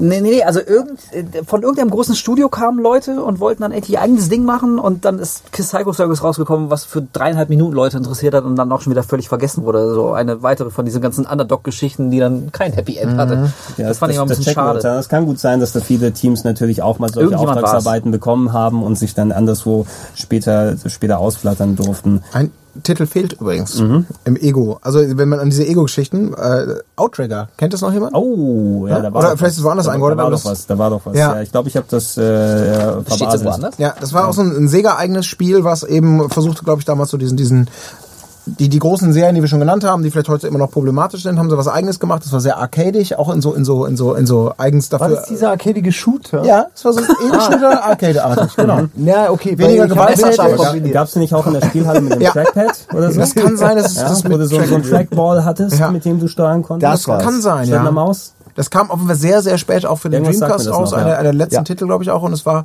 es war auch okay. Aber wie, wie klar, so ein Titel, der nur dann funktioniert, wenn du Leute hast, die auch noch Bock drauf haben, das ganze Ding irgendwie mitzumachen. Wenn nicht, dann kann man natürlich auch alleine spielen, Natürlich, ja. bis die Bots einen fertig machen. So aber wie es die Profis spielen.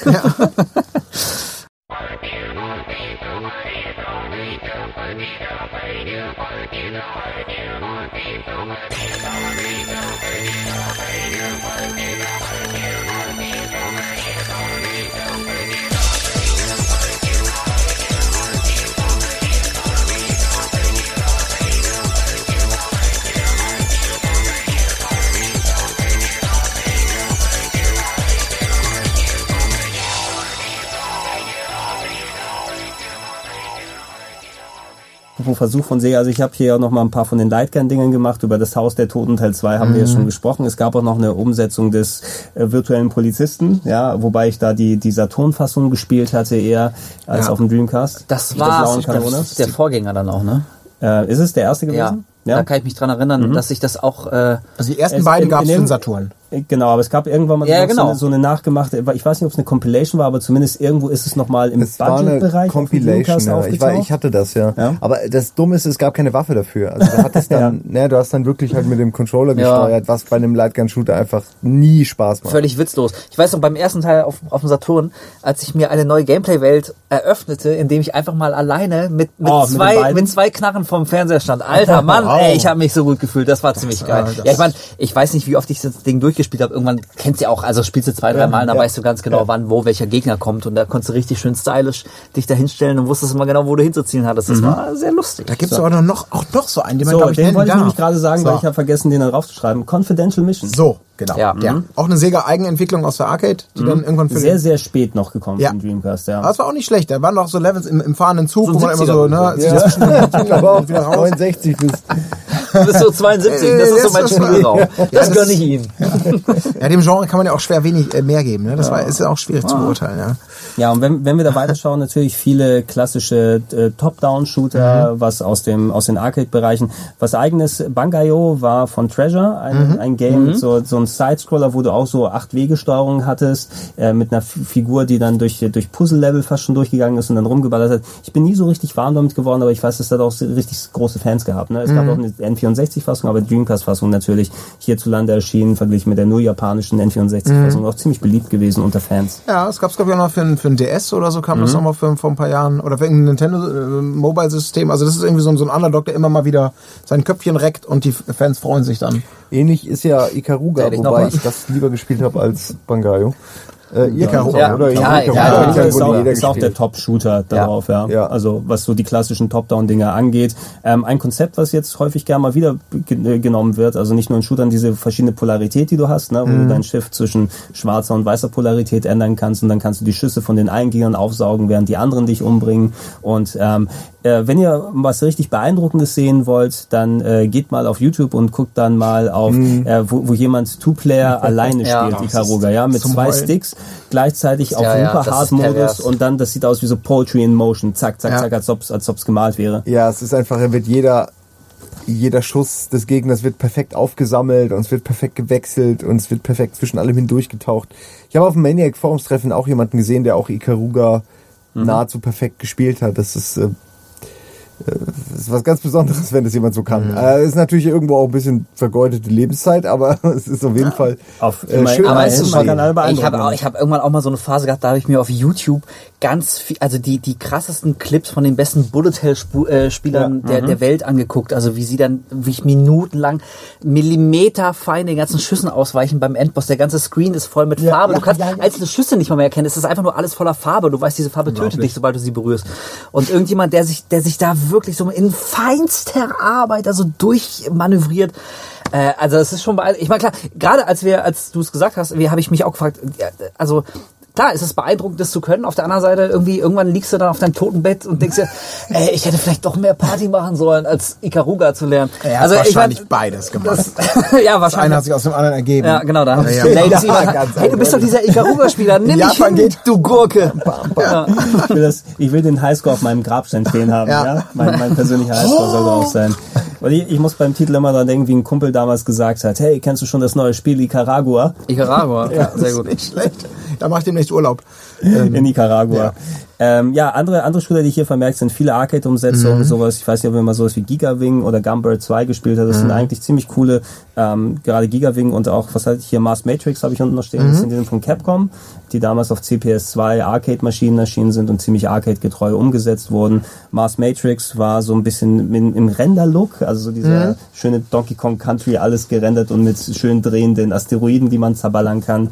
Äh, und, und Gigawing war so ein bisschen klassischer animiert, aber auch zwei sehr coole, solide Shooter. Gumbird 2 äh, hat so ein bisschen so Comic-Styling gehabt, wo du ähm, Top-Down gehabt hast, aber die Figuren waren dann Charaktere. So wie, ich weiß nicht, war da irgendwie so eine, so eine, eine Hexe auf einem Hexenbesen oder irgendwie sowas, ne? Mit so ein bisschen Einschlag von so Parodie des Zweiten Weltkriegs mit dabei. Ich glaube, das war auch der einzige fast von diesen, das war ja auch dann so, so ein Ding, was Japan und Amerika vorbehalten war. Ich glaube, ich glaube, Gunbird 2 kam auch als PAL-Fassung.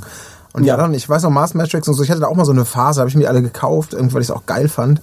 Und Border Down und dann diese Spezial, Spezialentwicklungen da. Die dann später ja, gekommen Die dann viel sind. später gekommen sind, genau, die irgendwie so halt so Homebrew-Anmutungen immer hatten, ne? Ah, nee, das war ja dann noch mal später, Border Down, glaube ich, war noch ganz regulär. Ähm, aber das war schon geil. Also ich habe es damals geliebt und es war auch da wieder so eine Konsole, so ähnlich wie im, im, im, im, im 2D-Beat'em-Up-Bereich. Das kriegst du halt nur dir da. Das kriegst du nur da in der Qualität und das sind so diese zwei Genres, die in, in japanischen Spielhallen und in bestimmten Fankreisen noch super heiß gehalten wurden. Und, und dafür brauchst du halt einen Dreamcast. Ja, und was du heute hast, gerade in dem Genre ist es eben, dass viel Homebrew und Entwicklung dafür noch entstehen. Und ich habe hier, ich kann es mal rübergeben, Ghostblade. Ah, das, ist Äh, ein Dreamcast-Spiel, was im Jahr 2015 erschienen ist. Also äh, selbstgemachter Shooter, noch verpackt, yay. Wenn ich mal einen Dreamcast wieder habe, der funktioniert und, und nicht mehr resettet die ganze Zeit, werde ich es dann auch entsprechend mal auspacken. Es, es entsteht noch viel, was auch auf den Dreamcast lauffähig ist. Da ist viel von den Shootern, Shootern dabei. Gibt es diese Söldner, ne? Söldner Ja, Söldner X. Drei Söldner X. Ich hab schon- Natürlich. ähm, natürlich, was, Welche was, drei was damit Bitch, dazu äh, gehört. von diesen drei Bitches Da gab es noch so eins aus deutschen Landen. Ich nenne Ähm, sie Die es alle. ja, schießt aus es- ihren Titten, es die gibt, andere. Es gibt zum Beispiel auch ein Rollenspiel namens Pier Solar, ne, Mhm. was ja auch auf etlichen anderen Plattformen mittlerweile umgesetzt wurde, aber auch in Dreamcast-Fassung erhältlich ist. Also es wird noch sehr viel Homebrew-mäßig gemacht, wobei, wobei äh, ich bin mir nicht sicher, die müssen es eigentlich auf normalen Discs jetzt draufbrennen und die sicher dann die, die, die Dinger dann rausbringen, weil GD-ROMs kannst du ja nicht mehr herstellen, aber die sind ja auch so irgendwie lauffähig. Aber du wirst auch sehr, sehr viel aus dem Shooter-Bereich finden, was jetzt noch heutzutage rauskommt. Es sollen auch, äh, tatsächlich immer noch ein paar Sachen in der Mache sein, wenn man im Homebrew-Bereich sich im Shooter-Bereich da so mal ein bisschen umschauen will. Aber da wird man auch mehr finden. Ja, Last Hope. So, sorry, jetzt habe ich, ich hab Last wieder- Hope. Das war auch so ein Ding, das kam stimmt, das, das, war, das war auch eins, was später raus. Vor ein paar Jahren, ja, irgendwie 2008 oder sowas, glaube ich. Das kam Sega-Firmenmotto. So, und um es mal abzuschließen, der Dreamcast wäre nicht komplett, wenn man nicht auf, bisschen auf die Musik- und Rhythmusspiele eingeht. Yeah. Und da hatte es auf jeden Fall ein paar richtig eigenständige Sachen dabei. Zwar auch so Umsetzungen wie Dance Dance Revolution, ne, was aus der Spielhalle natürlich du auch zu Hause dann spielen kannst. Pop and Music bin ich mir nicht mehr ganz sicher, was es war. War das nicht auch so eine Sega-Marke? Dann, Das war doch, glaube ich, Konami Bemani. oder war es Konami? Das war das mit aus so Drücken, so, so. Das auch bei Konami Eins, eins der ersten Bemani-Dinger. Wenn man ich, irgendwie draufgehauen hat auf solche äh, Bumper oder sowas, Ja. Die, die du sonst nur wirklich auf den Maniac-Foren treffen siehst, wo alle ihre Hardware von da dazu holen. Aber drei ganz große Titel und Franchises. Samba de Amigo. Samba de Amigo. Mit den Rasseln und der fucking Lichtleiste. Das war Sehr, klasse. sehr teuer. Sehr, sehr teuer. Ja. Eine Aber- Realität. ja, ich habe auf gut. denn eine verkauft, ich Vollidiot. Ja, ist äh, im, im Laden Was sag mir mal, sag mir mal einen Preis. Ich habe das alles noch so rum. 200 Mark oder? Ja, nee, 200 Mark hat es ja. damals gekostet. Genau, das aber wollte ich sagen. Eher heute schon um Vielfaches davon. Wahrscheinlich, ne? Nehme ich jetzt mal an, ich habe nicht nachgeguckt, aber es war damals, wurde, wurde immer, wie- immer teurer. Eins von diesen Dingern, die immer seltener werden und dann, ja. Ja, es, hat- es hatte auch, es nahm ja sau viel Platz dann im Regal weg, wenn du es dann gekauft hast. Es war Ja. quasi dieses, dieses, diese breite Riesenverpackung, wo einfach diese Lichtleiste, die du vor dir hinstellen musstest. Da hast Ja. eben deine, deine Maracas, Maracas, sind das, Ja, oder ja, Maracas, Maracas. die kriegst du mal durcheinander, wo du dich dann darüber stellen musstest. Du musst in verschiedenen Positionen wie so ein Fluglotse dann immer, je nachdem, was das Spiel dir angezeigt, hoch und runter rütteln und schütteln und im Takt von Samba de Janeiro. Genau. Das haben sich da Eltern nur gedacht, wenn ihr Sohn für mehrere hundert Mark äh, sowas dann kauft und damit Besser als diese Gewaltspiele. Ja. Wahrscheinlich schon. Ja, ich meine, es hat schon, also mir schon Gedanken gemacht. das war, das war, das war richtig geil. Also das war immer ein bisschen filmschig, diese drei Höhen, dass die richtig bemessen Mhm. wurden. Das war manchmal so ein bisschen frustrierend. Aber das hatte halt diese, dieses physische und das überhaupt dann nur rauszubringen als Bundle, das war irgendwie schon auch schon wieder typisch Sega und irgendwie total geil. Mhm. Ja. Und eines der wenigen Musikspiele dieser Art, die ich auch total gerne gespielt habe. Dann später nochmal Taiko no Tatsuyin oder so, aber das, es das, war auch das war geil. sehr logisch, äh, dass äh, die einzige richtige Umsetzung gab es ja auch für die Nintendo Wii, was, Mhm. was sich ja angeboten hat, weil die Wii-Modes sind im Endeffekt, also theoretisch könntest du auch diese Maracas dann holen, da die Wii-Modes reinpacken, dran kleben und dann hast du eben die Bewegungssteuerung, die man funktioniert. Aber das war auch eine so der, der Go-To-Titel im, kommt in den, in den Karton, wo dann Seaman drin ist mit der Peripherie Ja. und das Angelspiel hier Sega Base Fishing und die anderen Sachen mit dazu, also auch Ja, vor allem, es fühlte sich tatsächlich mal, also du hattest ein Spielgefühl, was du in der Form einfach davor noch nicht Ja. an dir selbst erfahren hast. Ähm, also ich habe so gemerkt, mich hat es nicht komplett umgehauen, weil äh, durch die Thematik bedingt ähm, die, die Songauswahl, die war halt relativ begrenzt. Also du hast jetzt nicht unbedingt damit rechnen können, dass du im letzten Drittel irgendwie auf einmal einen Metal-Song hörst oder so, einfach um die Sache Ja. mal ein bisschen aufzufrischen. Äh, von daher habe ich schon so gemerkt, so würde ich mehr auf diesen, auf dieses, äh, auf diese Richtung der Musik stehen, dann hätte ich wahrscheinlich auch mehr Spaß damit. Aber es fühlte sich einfach, also du hattest tatsächlich die, diese Maracas in der Hand und wie du schon gesagt hast, Colin, so, das, das hat auch nicht immer so richtig funktioniert. Aber das, das, äh, das Feeling war einfach irgendwie so Neues. Das war, das hat sich alles angefühlt, als wenn du einfach bräsig auf dem Sofa sitzt mit dem Controller in Hand. Du standst wirklich da Ja. mit den doofen Maracas, hast dich auch einigermaßen bescheuert dabei gefühlt und hast irgendwie gehofft, dass jetzt niemand zur Tür reinkommt. So. Ähm, aber, aber da war, glaube ich, so, also für mich war mehr so das Feeling als das eigentliche Spiel dann äh, wichtig. Aber ich, Ja. ich fand das, ich fand das sehr schön, ja. Und wie gesagt, mal wieder so ein Sega-Experiment, was es vielleicht nicht gebraucht hätte. Aber wir alle waren happy, dass es da war. Ja. Nee, auf, auf jeden Fall. Also Summer der Amigo konnte ich mir persönlich nicht leisten, bei Kumpels dann gespielt. Mein Geld habe ich eher in die äh, Spiele danach investiert, hier auf der Liste ist Yeah. Channel 5. Super geil. Ey, bis heute noch. Up, down, down, up, down, up.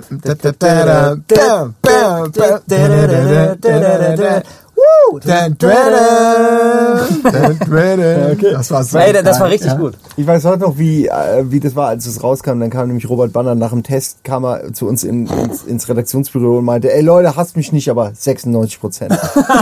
haben wir, ihn, wir kannten das Spiel nicht, aber wir mussten ihm das ausreden, weil er wollte, er wollte dem Spiel 96%. unbedingt 96 Prozent geben. Das ist, Das mehr, ist- mehr hat als Zelda. Alter, ja, das wäre, glaube ich, Nummer eins in allen Genres. Bei der Fun Generation zumindest gewesen.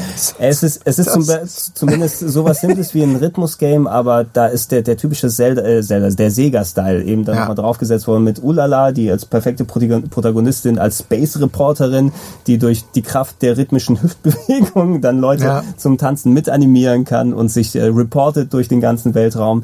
Er hat es echt gut funktioniert. Es hat ja auch ein, ein ähm, der, der Look von Ulala hat ja äh, ein, äh, eine Klage nach sich gezogen. Ne? Die Sängerin von D-Light, Gro Groove is in the Heart, is in Lied the noch Heart, kennt, ja. die hat, glaube ich, sogar erfolgreich da geklagt, zumindest, oder dass sie irgendwie dann Tantiemen bekommen hat, weil schon visuell ziemlich ulala nah an ihr dran gewesen ist. Heutzutage nicht mehr, aber damals, Ja. als die Videos noch existiert haben. Und Ulala ist immer noch hot. Ja, ist sie. Man äh, und du super dann rocken. Und im, im Speziellen, im zweiten Teil, haben wir ja, ich glaube, das ist der letzte Videospielauftritt von Michael Jackson Ja. mit drin. Ach Ja. was. Space Ja, Michael. Space Ja. Michael. Habe ich ja. letztens noch durchgespielt, nochmal im zweiten Teil. Space Michael. Space Michael ist mit dabei, der sich auch potenziell, ich glaube sogar selbst gevoice-overt hat, aber zumindest äh, irgendwie, oder zumindest Samples von ihm wurden benutzt. Ja. Ja. Und also wenn es nicht seine echte Stimme war, dann War nah dran. Ja, dann war es wirklich verdammt nah dran. Also ich habe keinen Unterschied gehört. Und äh, wie gesagt, ich habe vor einiger Zeit den zweiten nochmal gespielt, einfach weil ich Bock drauf hatte. Und äh, man merkt so, auch aus dem Abstand der Jahre, die sind verdammt schwer gewesen, die Spiele. Also die, die wirken so, so äh, harmlos und unscheinbar, wie alles so sehr nett, sehr bunt und äh, gerade der Charme von Space Channel 5 ist halt, dass es irgendwie so eine, so eine gewisse 60s-Anmutung hat. Also Ulala ist ja auch so ein kleiner Space-Hippie und so und alle äh, sind, sind äh, auf, auf Liebe und, und Peace und so unterwegs. Ähm, aber das Spiel an sich, das war echt, das war hammerhart. Gerade der zweite Teil. Der erste ging noch. Aber so die letzten zwei, drei Runden vom, vom zweiten Teil, wenn da teilweise minutenlange Kommandos kommen, du musst sie merken und dann aber wirklich ohne einen Fehler abfeuern. Ähm, da wusstest du am Ende, was du, was du getan hast. Und ich weiß noch, ey, am Ende, jetzt bin ich wieder beim ersten Teil, aber am Ende, das war so geil, wenn du in die große Endschlacht gezogen bist, gegen, ich weiß gar nicht mehr, gegen diesen Space-Piraten, der mit der Kraft der Musik die Leute unterdrücken will, keine Ahnung. Und, ähm, und am Ende vom ersten läufst du natürlich im Rhythmus, läufst du dem Boss entgegen und alle Leute, die du durchs Tanzen befreit hast, laufen dir natürlich im selben Rhythmus hinterher. Und dann wird so eine A Cappella-Version von diesem, von dem Titeltrack angespielt. Und ohne Scheiß, ich hatte Gänsehaut. Das war so ein episches Gefühl. So, ja Mann, ich tanz dich jetzt kaputt, Junge. Das war richtig geil. Also, ey, muss ich jetzt sagen, Space Channel 5, ähm, nee, also habe ich, habe ich sehr an mein Herz geschlossen. Ja. Mag ich bis heute. Man wird, man wird vom Zweier noch ein paar Umsetzungen sehen können. Also es gibt eine PS2-Version vom 2 und ich glaube auf PS3 ist zumindest ja auch nochmal eine Download-Fassung erschienen für die Leute, die jetzt keinen Dreamcast mehr haben, um sich dann Ja, entsprechend ja. anzugucken. Ja. Also wird man auch heutzutage noch äh, auch ohne Dreamcast an das Game noch rankommen. Ähm, wie auf das, was ich hier auch noch auf der Liste habe, für mich auch einer der Top-Titel auf dem Dreamcast, auch wenn du viele andere Versionen gesehen hast, auf der PS2, auf der 360, jetzt eine VR-Version davon rausgekommen. Mhm. Aber alter Verwalter, wie geil war Res damals? Res war der Hammer. Rest, also ähm, Rest war ein, so ein, geil. also für die Leute, die sich keine Drogen leisten können, ja, und äh, die Freundin hat sich auf den Trans Vibrator raufgesetzt, da geht's so richtig ab dann. Obwohl den gab's nur auf der PS2, das Rumble Ding, ne, was man Ey, den, den habe ich wirklich noch zu Hause. Ja? Unter, unterschrieben von ihm sogar. habe ich echt noch zu Hause. Voll sehr gut, aber äh, kann, kannst du Wolf zusammenfassen, Res, äh, kann man das überhaupt zusammenfassen, was das, was das Äh, Also ganz grob und damit auch etwas sinnentstellend zusammengefasst könnte man es als Musikspiel bezeichnen. Also es ist ein Musikspiel, es ist aber so ein Musikspiel-Shooter-Hybrid. Ihr müsst Ja. euch vorstellen, ihr fliegt mit so einem abstrakten Gitterwesen durch noch abstraktere Gitterwelten und ähm, könnt nicht selber über die Richtung entscheiden. Euch fliegen die ganze Zeit irgendwie äh, ebenso abstrakte Gegner und, und geometrische Formen entgegen. Und es ist ein, ein, ein äh, Lock-on-Shooter. Also ihr müsst quasi die Taste gedrückt halten und dann Gegner anvisieren. Wenn ihr sie loslasst, ähm, dann äh, schießt ihr einen Strahl. Und der eigentliche Gag war, dass jede eurer Aktion die Musik des, ähm, des jeweiligen Levels quasi weiter aufgebaut und mitbestimmt hat. Also jeder Schuss hat ein Geräusch gemacht, jedes Anlocken der Gegner hat ein Geräusch gemacht. Wenn du getroffen wurdest, hast, ein, hast, äh, hat das ein Geräusch gegeben. Und so hast du quasi so ein bisschen deinen eigenen Soundtrack dir zusammengestellt. Und aber ich muss sagen, selbst ohne dieses Ele- Element, ich fand diesen Elektro-Soundtrack, ich habe bis Res habe ich nie elektronische Musik gehört, nie. Eh, Also ja Gott weiß ich, so Mitte der 60er stand ich mal auf Dune und so Happy Hardcore und so. I Charlie can't Launer stop- aus der I Metal can't Theo, was raving. Ja, genau, ey, Ja. Can't Stop Raving, richtig geil. Das ging dann aber auch schnell wieder vorbei, bis Res kam. Und seit Res irgendwie da hat's Klick in meinem Kopf gemacht und ich stehe äh, bis heute dann wirklich sehr auf, auf so harte elektronische Musik und es hat wirklich mit Res angefangen. Also ich kann echt nur empfehlen, ähm, wenn man da irgendwie rankommt und man muss sich nicht in Unkosten stürzen, ähm, das ist tatsächlich ein Spiel, das ist Achtung noch ein Klischeesatz, aber das muss man selber mal gespielt haben, um zu wissen, ob man es geil findet oder nicht. Man kann sich noch so viele Trailer angucken, Screenshots oder äh, Idioten wie uns zuhören, die dabei, äh, die darüber labern. Man muss es echt mal ausprobieren. Und entweder man merkt nach fünf Minuten, okay, ich finde es gerade richtig geil, oder man kann nichts damit anfangen und dann ist auch okay. Aber das muss man tatsächlich selbst erlebt haben. Rest ist äh, wie eine Erfahrung. Das ist einfach eine fucking Erfahrung. Also äh, ich, ich habe immer eine gewisse Affinität zu, zu Elektromusik gehabt, aber auch nicht so ultra enorm mit den, mit den Jahren. Aber sowas habe ich wie, wie Rest habe ich mir immer gerne gegeben, vor allem auch, weil spielerisch du die Musikkomponente hattest, aber auch so ein Gameplay, wie du es von, von Panzer Dragoon Ja. ja. kanntest. essentiell Panzer Dragoon, eben Lock-on-Shooter Ja. mit Umdrehen und alles, aber jetzt auf Musik gemünzt. Und einfach der, der, der Tetsuya Mitsugushi, der, der Chefentwickler von dem Ding, der hat ja auch äh, sozusagen verfügt über, oder äh, Synästhesie wird das genannt, ne, sozusagen, Ja. wenn du ähm, äh, Musik als Farben sehen kannst. Ja, das ist so, eine, da, da gibt es ja viele große Berichte oder sowas, da kann man sich genau mal drüber informieren, aber der Ja, hat einen glaub- anderen Blick darauf, wie so visuell und Musik zusammenkommen kann und irgendwie merkt man, dass gerade diese führende Hand hat dazu geführt, dass gerade Raz mit der aufbauenden Musik, wie das Visuelle zusammenkommt, es ist einfach wirklich ein richtiger, ein richtiger Trip. Ne? Ja, ich glaube tatsächlich hier Kandinsky, der, der Maler, hat Ja. das Konzept entwickelt, ähm, dass du quasi Musik sehen oder, oder Farben spüren kannst. Und Mitsuguchi hatte sich irgendwie zu, zum Ziel gesetzt, das in Videospielform tatsächlich mal umzusetzen. Und ich glaube tatsächlich mit Raz ist er dem schon sehr, sehr nahe gekommen. Das ist wirklich ein Spiel, bei dem siehst und fühlst du die Musik. Ich sag ja, Leute, probiert's aus, ohne Scheiß. Man, man, man kann das nicht wirklich erklären, man muss es einmal gespielt haben. Und jetzt, du hast auch schon gesagt, Gregor, ähm, für die für die VR gibt's jetzt irgendwie auch nochmal die, ich glaube, vierte, fünfte Version von Raz. Mittlerweile, ja. Und ich habe es nochmal gespielt und ich muss sagen, ähm, also dank der, der verdammten VR-Brille auf dem Kopf, also das ist für mich so die ultimative Fassung. Wenn du wirklich das Gefühl hast, du bist in diesem abstrakten Raum. Ja, ohne Scheiß. Du, ich, Ja. ich merk's auch gerade, ey. Ah, wenn du dich umguckst und du hast wirklich das Gefühl, du, du fliegst durch diese Gitterwelt Es und wirkt dazu. eigentlich, als wäre es für VR gemacht. Ja. Ja, genau, exakt, ja. Schon immer so gedacht gewesen. Ja, also äh, ja, auf jeden Fall eins meiner meiner absoluten All-Time Favorite Games. Mhm. Definitiv. Das Gregor, ich muss mich leider abmachen. Ja, das Ich äh, muss nämlich gleich noch zu einem, zu einem, zu einem Nachfolgetermin. äh, ja, tatsächlich zum nächsten. Ich glaube, es wird eng, oder wie? Genau, ich würde es aber, ja. wir hätten das jetzt eh Ja, ihr könnt ja also gerne noch, ich will nur äh, nicht, dass ihr wegen mir jetzt äh, beenden müsst. Ihr könnt ja gerne noch irgendwie ein bisschen sinnieren, Ja, ein wir- bisschen wir- wir reden. würden's noch mal ein bisschen- Ich, ich war ja schon vor euch da. Ich habe ja meine Erfahrung quasi schon erzählt. Genau, über wir, wir würden es eh noch mal gleich ein bisschen verzitieren, aber äh, ich bedanke mich, Simon, dass du die Zeit Ja, genommen vielen. Dank, war sehr wie immer. ich ich Schöne Reise dann, in die Vergangenheit, Ich hole dich dann eigene. noch mal dazu, wenn wir andere Sachen adäquat besprechen wollen. Okay. Ja, das ist eine Drohung. das ist eine Dieser ja, ja. Podcast bekommt von mir Ja, normalerweise. 75%. Was, was, was, Oh, ist was, was ist passiert? Der Rest hört Probe. Ja, genau. Ja, was die Leute ja nicht wissen, meine Einladung für die Podcasts, äh, die bin ich immer an den Stein und in gekrakelter Schrift an Zetteln und werf sie dann Leuten an den Kopf, wenn sie dann nicht aufpassen. Nachts durch die Scheibe, ja. nass durch die Scheibe. Aber wir, es, es passt eigentlich von auch ganz gut so von den, den meisten Sachen, die ich jetzt nochmal hier rausnotiert habe. Natürlich gibt's noch viel mehr in der 600 plus Bibliothek des Dreamcast, aber es war natürlich auch viel aller Welt. Da nochmal ein Shooter, da nochmal Mhm. ein Rennspiel. Ähm, falls ihr irgendwie im Kopf den Titel noch habt, den großen nicht vergessen habt, ich glaube, ich müsste die meisten zumindest erwischt haben, über die wir hier dann Ich gesprochen glaube haben. auch, sicher, da Ja. gibt's hier und da bestimmt noch mal so Nischentitel, aber ich glaube, so die ganz großen Dinger, die Wenn, wenn, der, wenn der große Wunsch nach einem separaten 8-Stunden-Cast zu Pen Pen Triathlon dann noch besteht, können wir das gerne hinzufügen. Aber ähm, man merkt es immer wieder, wenn wir solche Podcasts machen und das alles nochmal Revue passieren lassen, dann merkt man auch, Alter, ne, das sind so Titel, mit denen habe ich viel Zeit verbracht, an die habe ich auch schon länger nicht mehr gedacht. Und gerade auch in der Masse jetzt, wo wir so viel beim Dreamcast gesehen haben, wir haben es vorher gesagt, man merkt es wieder, der Dreamcast hat richtig, richtig gute Höhen, aber eben er entstand oder er bestand viel zu wenig seine zwei, zweieinhalb Jahre insgesamt, wie er wieder dann äh, 2001 vom Markt genommen wurde, weil dann Sega einfach kein Geld mehr hatte, bis sie sich dann auf Third Party dann umgestellt haben. Und ich gucke ein bisschen wehmütig da zurück, weil ich glaube, da ist, da, da sind mindestens vier oder fünf gute Konsolenjahre weg. Wir haben nämlich nie die späte Phase des Dreamcast Ja. gesehen, ja, wo die Leute die Konsole dann kannten und richtig mal ausnutzen konnten. Ne? Da wäre so viel Potenzial noch drin gewesen. Absolut, das ist auch das. Ähm, es, ich ich, ich versuch, habe gerade schon versucht, ob es auch andere Konsolen gibt, die die so ein quasi in der Historie so ein vergleichbares Schicksal ereilt, ereilt haben. Aber beim Dreamcast, da ist es ein, es ist einfach unfair.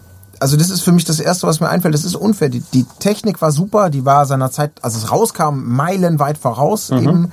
Ähm, die Spiele waren toll. Ich meine, ich habe über Sega zu, zu Saturn-Zeiten habe ich durchaus mal, mein, habe ich häufiger mal den Kopf geschüttelt und gesagt, was habt ihr da gemacht? Wie habt ihr diese goldenen Zeiten? Wie, wie kann man alles so verkacken, was man mal aufgebaut hatte?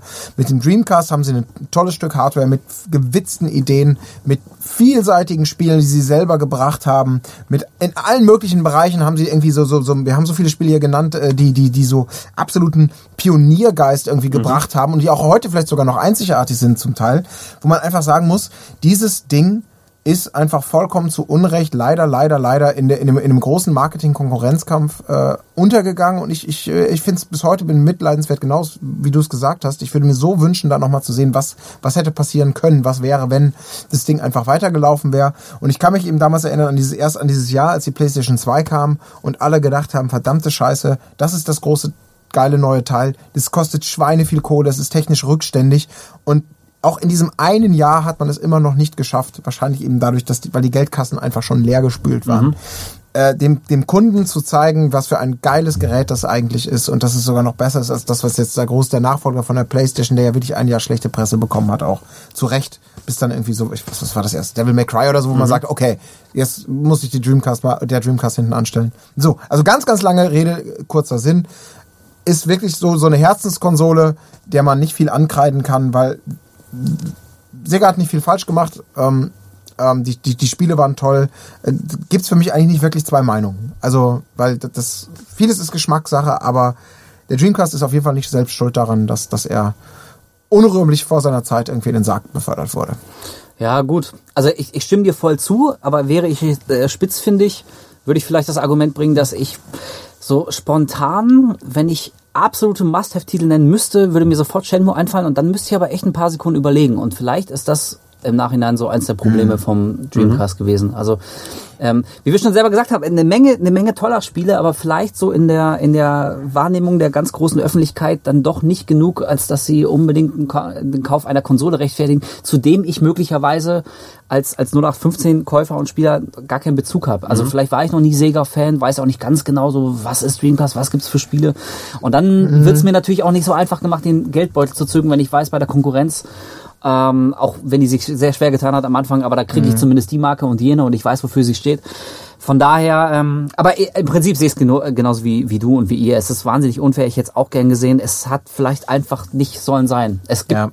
es gibt in der, in der Geschichte immer wieder Leute, Maschinen, Ideen, die sind irgendwie, die, die kommen zur falschen Zeit. Die haben Ja, keine mhm. Chance. Die haben von Anfang an einfach keine Chance. Aber das ist halt so, ähm, ähm, ich- vielleicht kam es auch ein bisschen falsch rüber. Natürlich, es gibt gute Gründe, warum es nicht funktioniert hat. Die sind, sind aber leider traurige Gründe. Ja. Aber es gibt, ich, wenn ich an, was waren andere Geschichten? Sowas als Atari Jaguar, äh, CDI, äh, Panasonic 3DO. 3DO, das sind alles Dinge, wo, wo man einfach sagen muss, naja Gott, es gibt sicherlich glühende Verehrer und ich will dann auch nicht das, das madig machen, dass sie sagen, das ist die schönste Konsole, die es überhaupt jemals gegeben hat. Aber das ist, das ist, tut mir leid, das, das ist alles nicht vergleichbar mit dem Dreamcast. Dreamcast ist einfach. 32 äh, kommen. Ja. Ja. Wo man sagen, ja klar, dann spiel halt zum 20. Mal Seventh Guest durch. Ist ja auch vollkommen in Ordnung. Aber äh, das, ah, das tut mir, das, das Ja. tut mir einfach weh, weil hier die, die, die, die, meine Gerechtigkeitsgefühl für, für was man verdient hätte und das, wie die Realität es abgewatscht hat, halt, äh, kann ich nicht ab Fakten, also natürlich gibt's Argumente und Fakten, vollkommen klar. Und äh, ich bin da vielleicht auch ein bisschen geblendet, aber äh, es liegt sehr weit auseinander. Ja, es ist, äh, es ist eben dieses, äh, p- es kommt doch mal hoch, so ein bisschen diese alten Gefühle. Ich meine, Wolf, du hast ja auch schon gesagt, also wie ich, ich habe Master System, Mega Drive, Saturn, alles mitgemacht, Sega technisch und das war quasi die Konsole, wo sie es eigentlich gefühlt spieltechnisch alles richtig gemacht haben, aber die Wirtschaft nicht zusammengekommen ist. Wahrscheinlich haben die, um sich diese ganzen tollen Titel zu erlauben, die wir dann gespielt haben, viel, viel mehr ausgegeben, als dann reingekommen Ja. ist. Und äh, letzten Endes durch den Wandel von Sega als als ähm, Dritthersteller, ne? also dass viele der Marken, die dann auf Dreamcast weitergegangen werden, wir hatten ja nur so einen Schwall Games auf der allerersten Xbox, die ja, denke ich mal, einfach Zeug ist, was schon für den Dreamcast in Entwicklung war, sowas wie ein Gun Valkyrie hättest du auf jeden Fall da gesehen oder Jet Set Radio Future, Sega GT 2002 und andere Sachen. Selbst Shenmue 2 ist ja dafür nochmal gekommen und da nochmal gnadenloser gefloppt als auf dem Dreamcast selber. Ähm, hast du ein bisschen nochmal dieses Nachwehen gehabt, aber ansonsten Sega hat sich nicht so ultra viel mit Ruhm bekleckert was, so das, das Third-Party-Zeug angeht. Ne? Die haben zwar ihre Serien, wo du auch mal herausguckst, also ich als, als Sega-Fan alter Schule, ich mag die Yakuzas, ich mag sowas wie Valkyria Chronicles, funktioniert für mich ganz gut. Die haben viele neue Marken aufgekauft, wo sie auch Sachen beibringen, aber Sega ist einfach nicht mehr der Hersteller, der vor dem Dreamcast das gemacht hat und der, der nicht diese Innovationsbombe gewesen ist während der Dreamcast-Zeiten. Das hast du nicht mehr gefunden. Und viele der Titel, die dann einzigartig gewesen wären, wie viele Umsetzungen auf Handys hast du jetzt von dem äh, Crazy Taxi gesehen und wie oft wurde der Titel nochmal aufgelegt? Die haben natürlich nicht mehr den mythischen Ruf, den sie als Dreamcast-Exklusivtitel haben, sondern wenn viele daran zurückdenken, ja, den habe ich auf dem Handy auch nochmal gesehen mit schlechter Steuerung und ohne Musik. Ne? Und dadurch fehlt vielleicht ein bisschen so die, die Reverenz so in, in, in Richtung da. Ähm, nichtsdestotrotz, ähm, ich würde mich auch darüber freuen, wenn es über den, den, die Standardsachen vielleicht mal so eine Collection oder sowas in der Richtung gäbe. Du siehst ja maximal wirklich nur die großen Sega-Titel. Du hast dann deine Crazy Taxi, Sega Base Fishing und sowas dann auf späteren Collections. Aber ich würde gerne noch mal diese schönen, die, die 60er-Titel, die 50er, 60er-Titel mal sehen und dann mal einfach mal zocken können, ohne dass ich äh, Emulatoren bemühen muss oder meinen alten Dreamcast rauspacke, der immer noch resettet, wenn man dann nicht Streichhölzer ins Netzteil gepackt hat. ähm, oder auch solche Games zum Beispiel, ähm, ich hatte es jetzt hier nicht draufgeschrieben, weil es ja letzten Endes nie rausgekommen ist, aber diese ganze Arie mit Propeller Arena, ne, wenn ich daran zurückgegangen und die, die, die Sega-Tina im Maniac Forum eine Version dann noch gehabt hat. Ja, und mit den, Ne? mit den, mit den Schrottplatzboys, Das, wie das, ist das Spiel, nochmal? das Spiel, was gecancelt wurde, weil 9-11 passiert Ja. ist und währenddessen dann Dogfight-Shooting in New York gemacht hast, so kurz vorher. Also da, da ist jede Menge Potenzial gewesen, um noch viel mehr Sega hatte echt fucking Pech, ey. Ja, Ja. die hatten echt mega Pech. Aber gut, hey, ähm, ich bedanke mich bei euch beiden, dass ihr euch die Zeit genommen habt. Ihr habt alle harte Tage äh, sowieso Ein bisschen heute. wehmütig sind jetzt alle. Ja, Ja, aber es, äh, da, dafür bin ich da, euch die Energie zu rauben und am Ende traurig Ja. überzulassen. Aber ich meine, ey, also auch wenn, wenn wir jetzt ein, ein bisschen, wenn es uns schwer ums Herz wird, aber ähm, ich persönlich, ich möchte, ich glaube ich, mit einer kleinen Anekdote schließen. Auch die, ich habe die wahrscheinlich schon mal gebracht. Ich entschuldige mich bei allen, die die Geschichte schon kennen. Aber tatsächlich ist der Dreamcast war meine Eintrittskarte in den wunderbaren Beruf des Spielejournalisten, weil ich noch äh, weiß, damals hat ähm, Giga Games in Düsseldorf, ich habe damals auch in Hamburg gewohnt und die haben Praktikanten gesucht und ich habe mich da beworben und ich wollte das ultra modern und richtig hip machen online. Wir hatten damals noch kein PC, hatte keinen Zugriff auf Mails und der Dreamcast war ja online fähig. Oh. Also habe ich schön über ich hatte noch nicht mal eine Tastatur für den Dreamcast. Mit dem, mit dem Pad habe ich einen Bewerbungstext eingetippt. Das hat und pass auf, jetzt kommt der eigentliche Gag und das hat so lange gedauert, dass, dass der Dreamcast, du Oh. musstest irgendwie innerhalb von, weiß nicht, 30 Minuten musstest du das Fenster wechseln Oh oder so. nein. Und ich, über, ich habe da über eine Stunde, ich habe quasi äh, live eins, eins zu eins formuliert und dann auch gleich eingetippt. Meine gesamte Bewerbung mit dem, mit dem Pad. Und dann habe ich auf Abschicken gedrückt und dann ploppt das Fenster auf, dass ich irgendwie zu lange inaktiv gewesen wäre. Zeitüberschreitung. Zeitüberschreitung. Ja. Und äh, leider war dann auch alles weg. Also nicht einfach so Fenster irgendwie zurück Ja. nochmal refreshen, das war irgendwie alles weg. Ja, ja. Was habe ich also gemacht? Dann habe ich einfach nur einen scheiß Brief geschrieben Ja. und an Giga und dann hat es ja trotzdem funktioniert. Okay. Yes, ich besitze einen Dreamcast. ja, ich ich habe sogar, glaube ich, geschrieben, dass ich eigentlich mich über, über Dreamcast Online bewerben wollte. Also von daher, ich, ich kann ihm, ähm, ich kann ihm nicht mal wirklich böse sein, aber er hätte tatsächlich ein besseres Schicksal verdient. Ich glaube, da Ja. sind wir uns alle äh, einig. Ja. Sehr gut. Dann ähm, vielen Dank an euch beide nochmal. Wir werden bestimmt nochmal zu einer anderen Gelegenheit zusammenkommen. Äh, vielleicht auch in Sega-technischer Hinsicht. Ähm, äh, Wolf, wir müssen mal übers Master-System was machen, finde ich. Oh, Ja?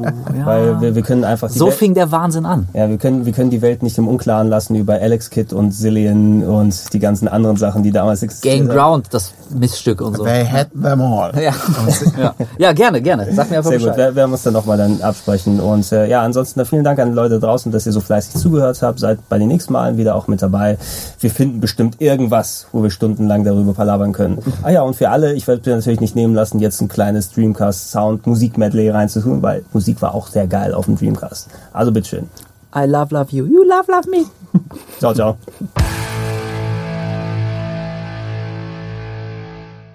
Hey, hey, come on over, have some fun with Crazy Taxi. Okay. Yeah, yeah, yeah, yeah, yeah.